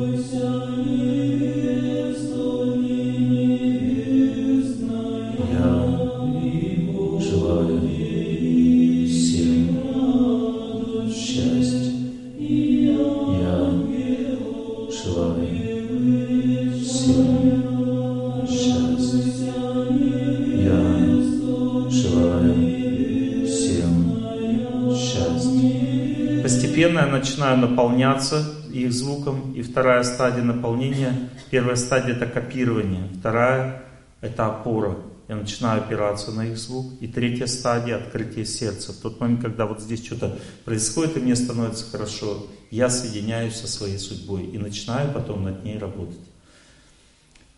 А теперь, кто на лекцию пришел первый раз? Ну давайте, мужчина, микрофончик есть еще в зале? Микрофончик. Вам, о, мои хорошие, вам надо в следующий раз обязательно есть, иметь микрофончик в зале. Ну ладно, вы тогда слушаете, вы на первом ряду находитесь? Ага, есть, да? Вы сейчас слушаете и как они повторяете. Хорошо? Вы. А я вас подкорректирую. А все остальные поймут, как надо через это. И что? А, вот молодому человеку на первом ряду. Угу. Как они, в их настроении. Не в, в их скорости, ритме, а в их настроении. Вот они повторяют молитву, а вы повторяете «Я желаю всем счастья, я желаю всем счастья, я желаю всем счастья». Повторяйте в их настроении. Как на запись. Как на запись. Слушайте их внимательно, и как они повторяете в их настроении. Нет, слова будут другие. Вам надо повторять «Я желаю всем счастья». Вот смотрите, как я делаю, смотрите. Я желаю всем счастья. Я как будто живу их жизнь. Попробуйте.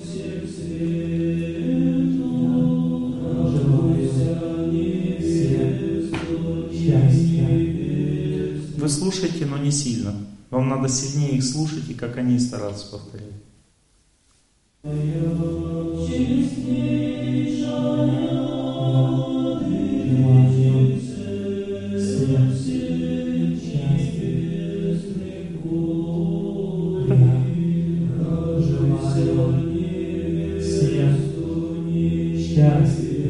Чувствуете, как изменился голос? Он стал сильным, проникновенным. Контакт, То есть контакт пошел, да? Контакт пошел, он включился. Кто еще хочет попробовать? Кто еще хочет попробовать? Не надо, не надо. Кто хочет попробовать еще? Давайте вы. И потом начнем уже это делать. А вы все слушаете, как меняется голос. Очень важно вам тоже понять, потом вы тоже включитесь.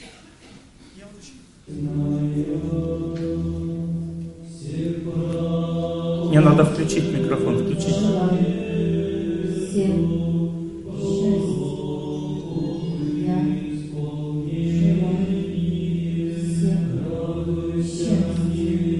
Все хорошо, смотрите, вас борется желание самой сказать и сделать как они. Сделайте как они. Не бойтесь. Пускай это будет слабее, но вы потом увидите другую силу в себе. Попробуйте.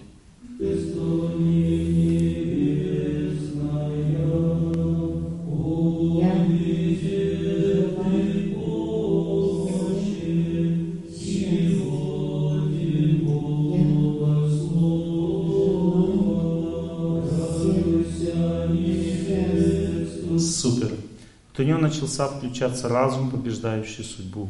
Он всегда настроен не на себя. Понимаете, когда человек верит в тех, кто старше, кто молится, это и есть тот разум, который побеждает судьбу. Он отвлекается от себя, этот разум. Ну давайте все вместе теперь потренируемся. Вы услышите. Думать только о том, как они поют и об их настроении. А потом, когда сердце откроется, тогда уже вы думаете о том, что всем счастье желать. Но сначала просто вы копируете их настроение. И об этом сильно думаете. И своим голосом это делаете. А я буду вам помогать.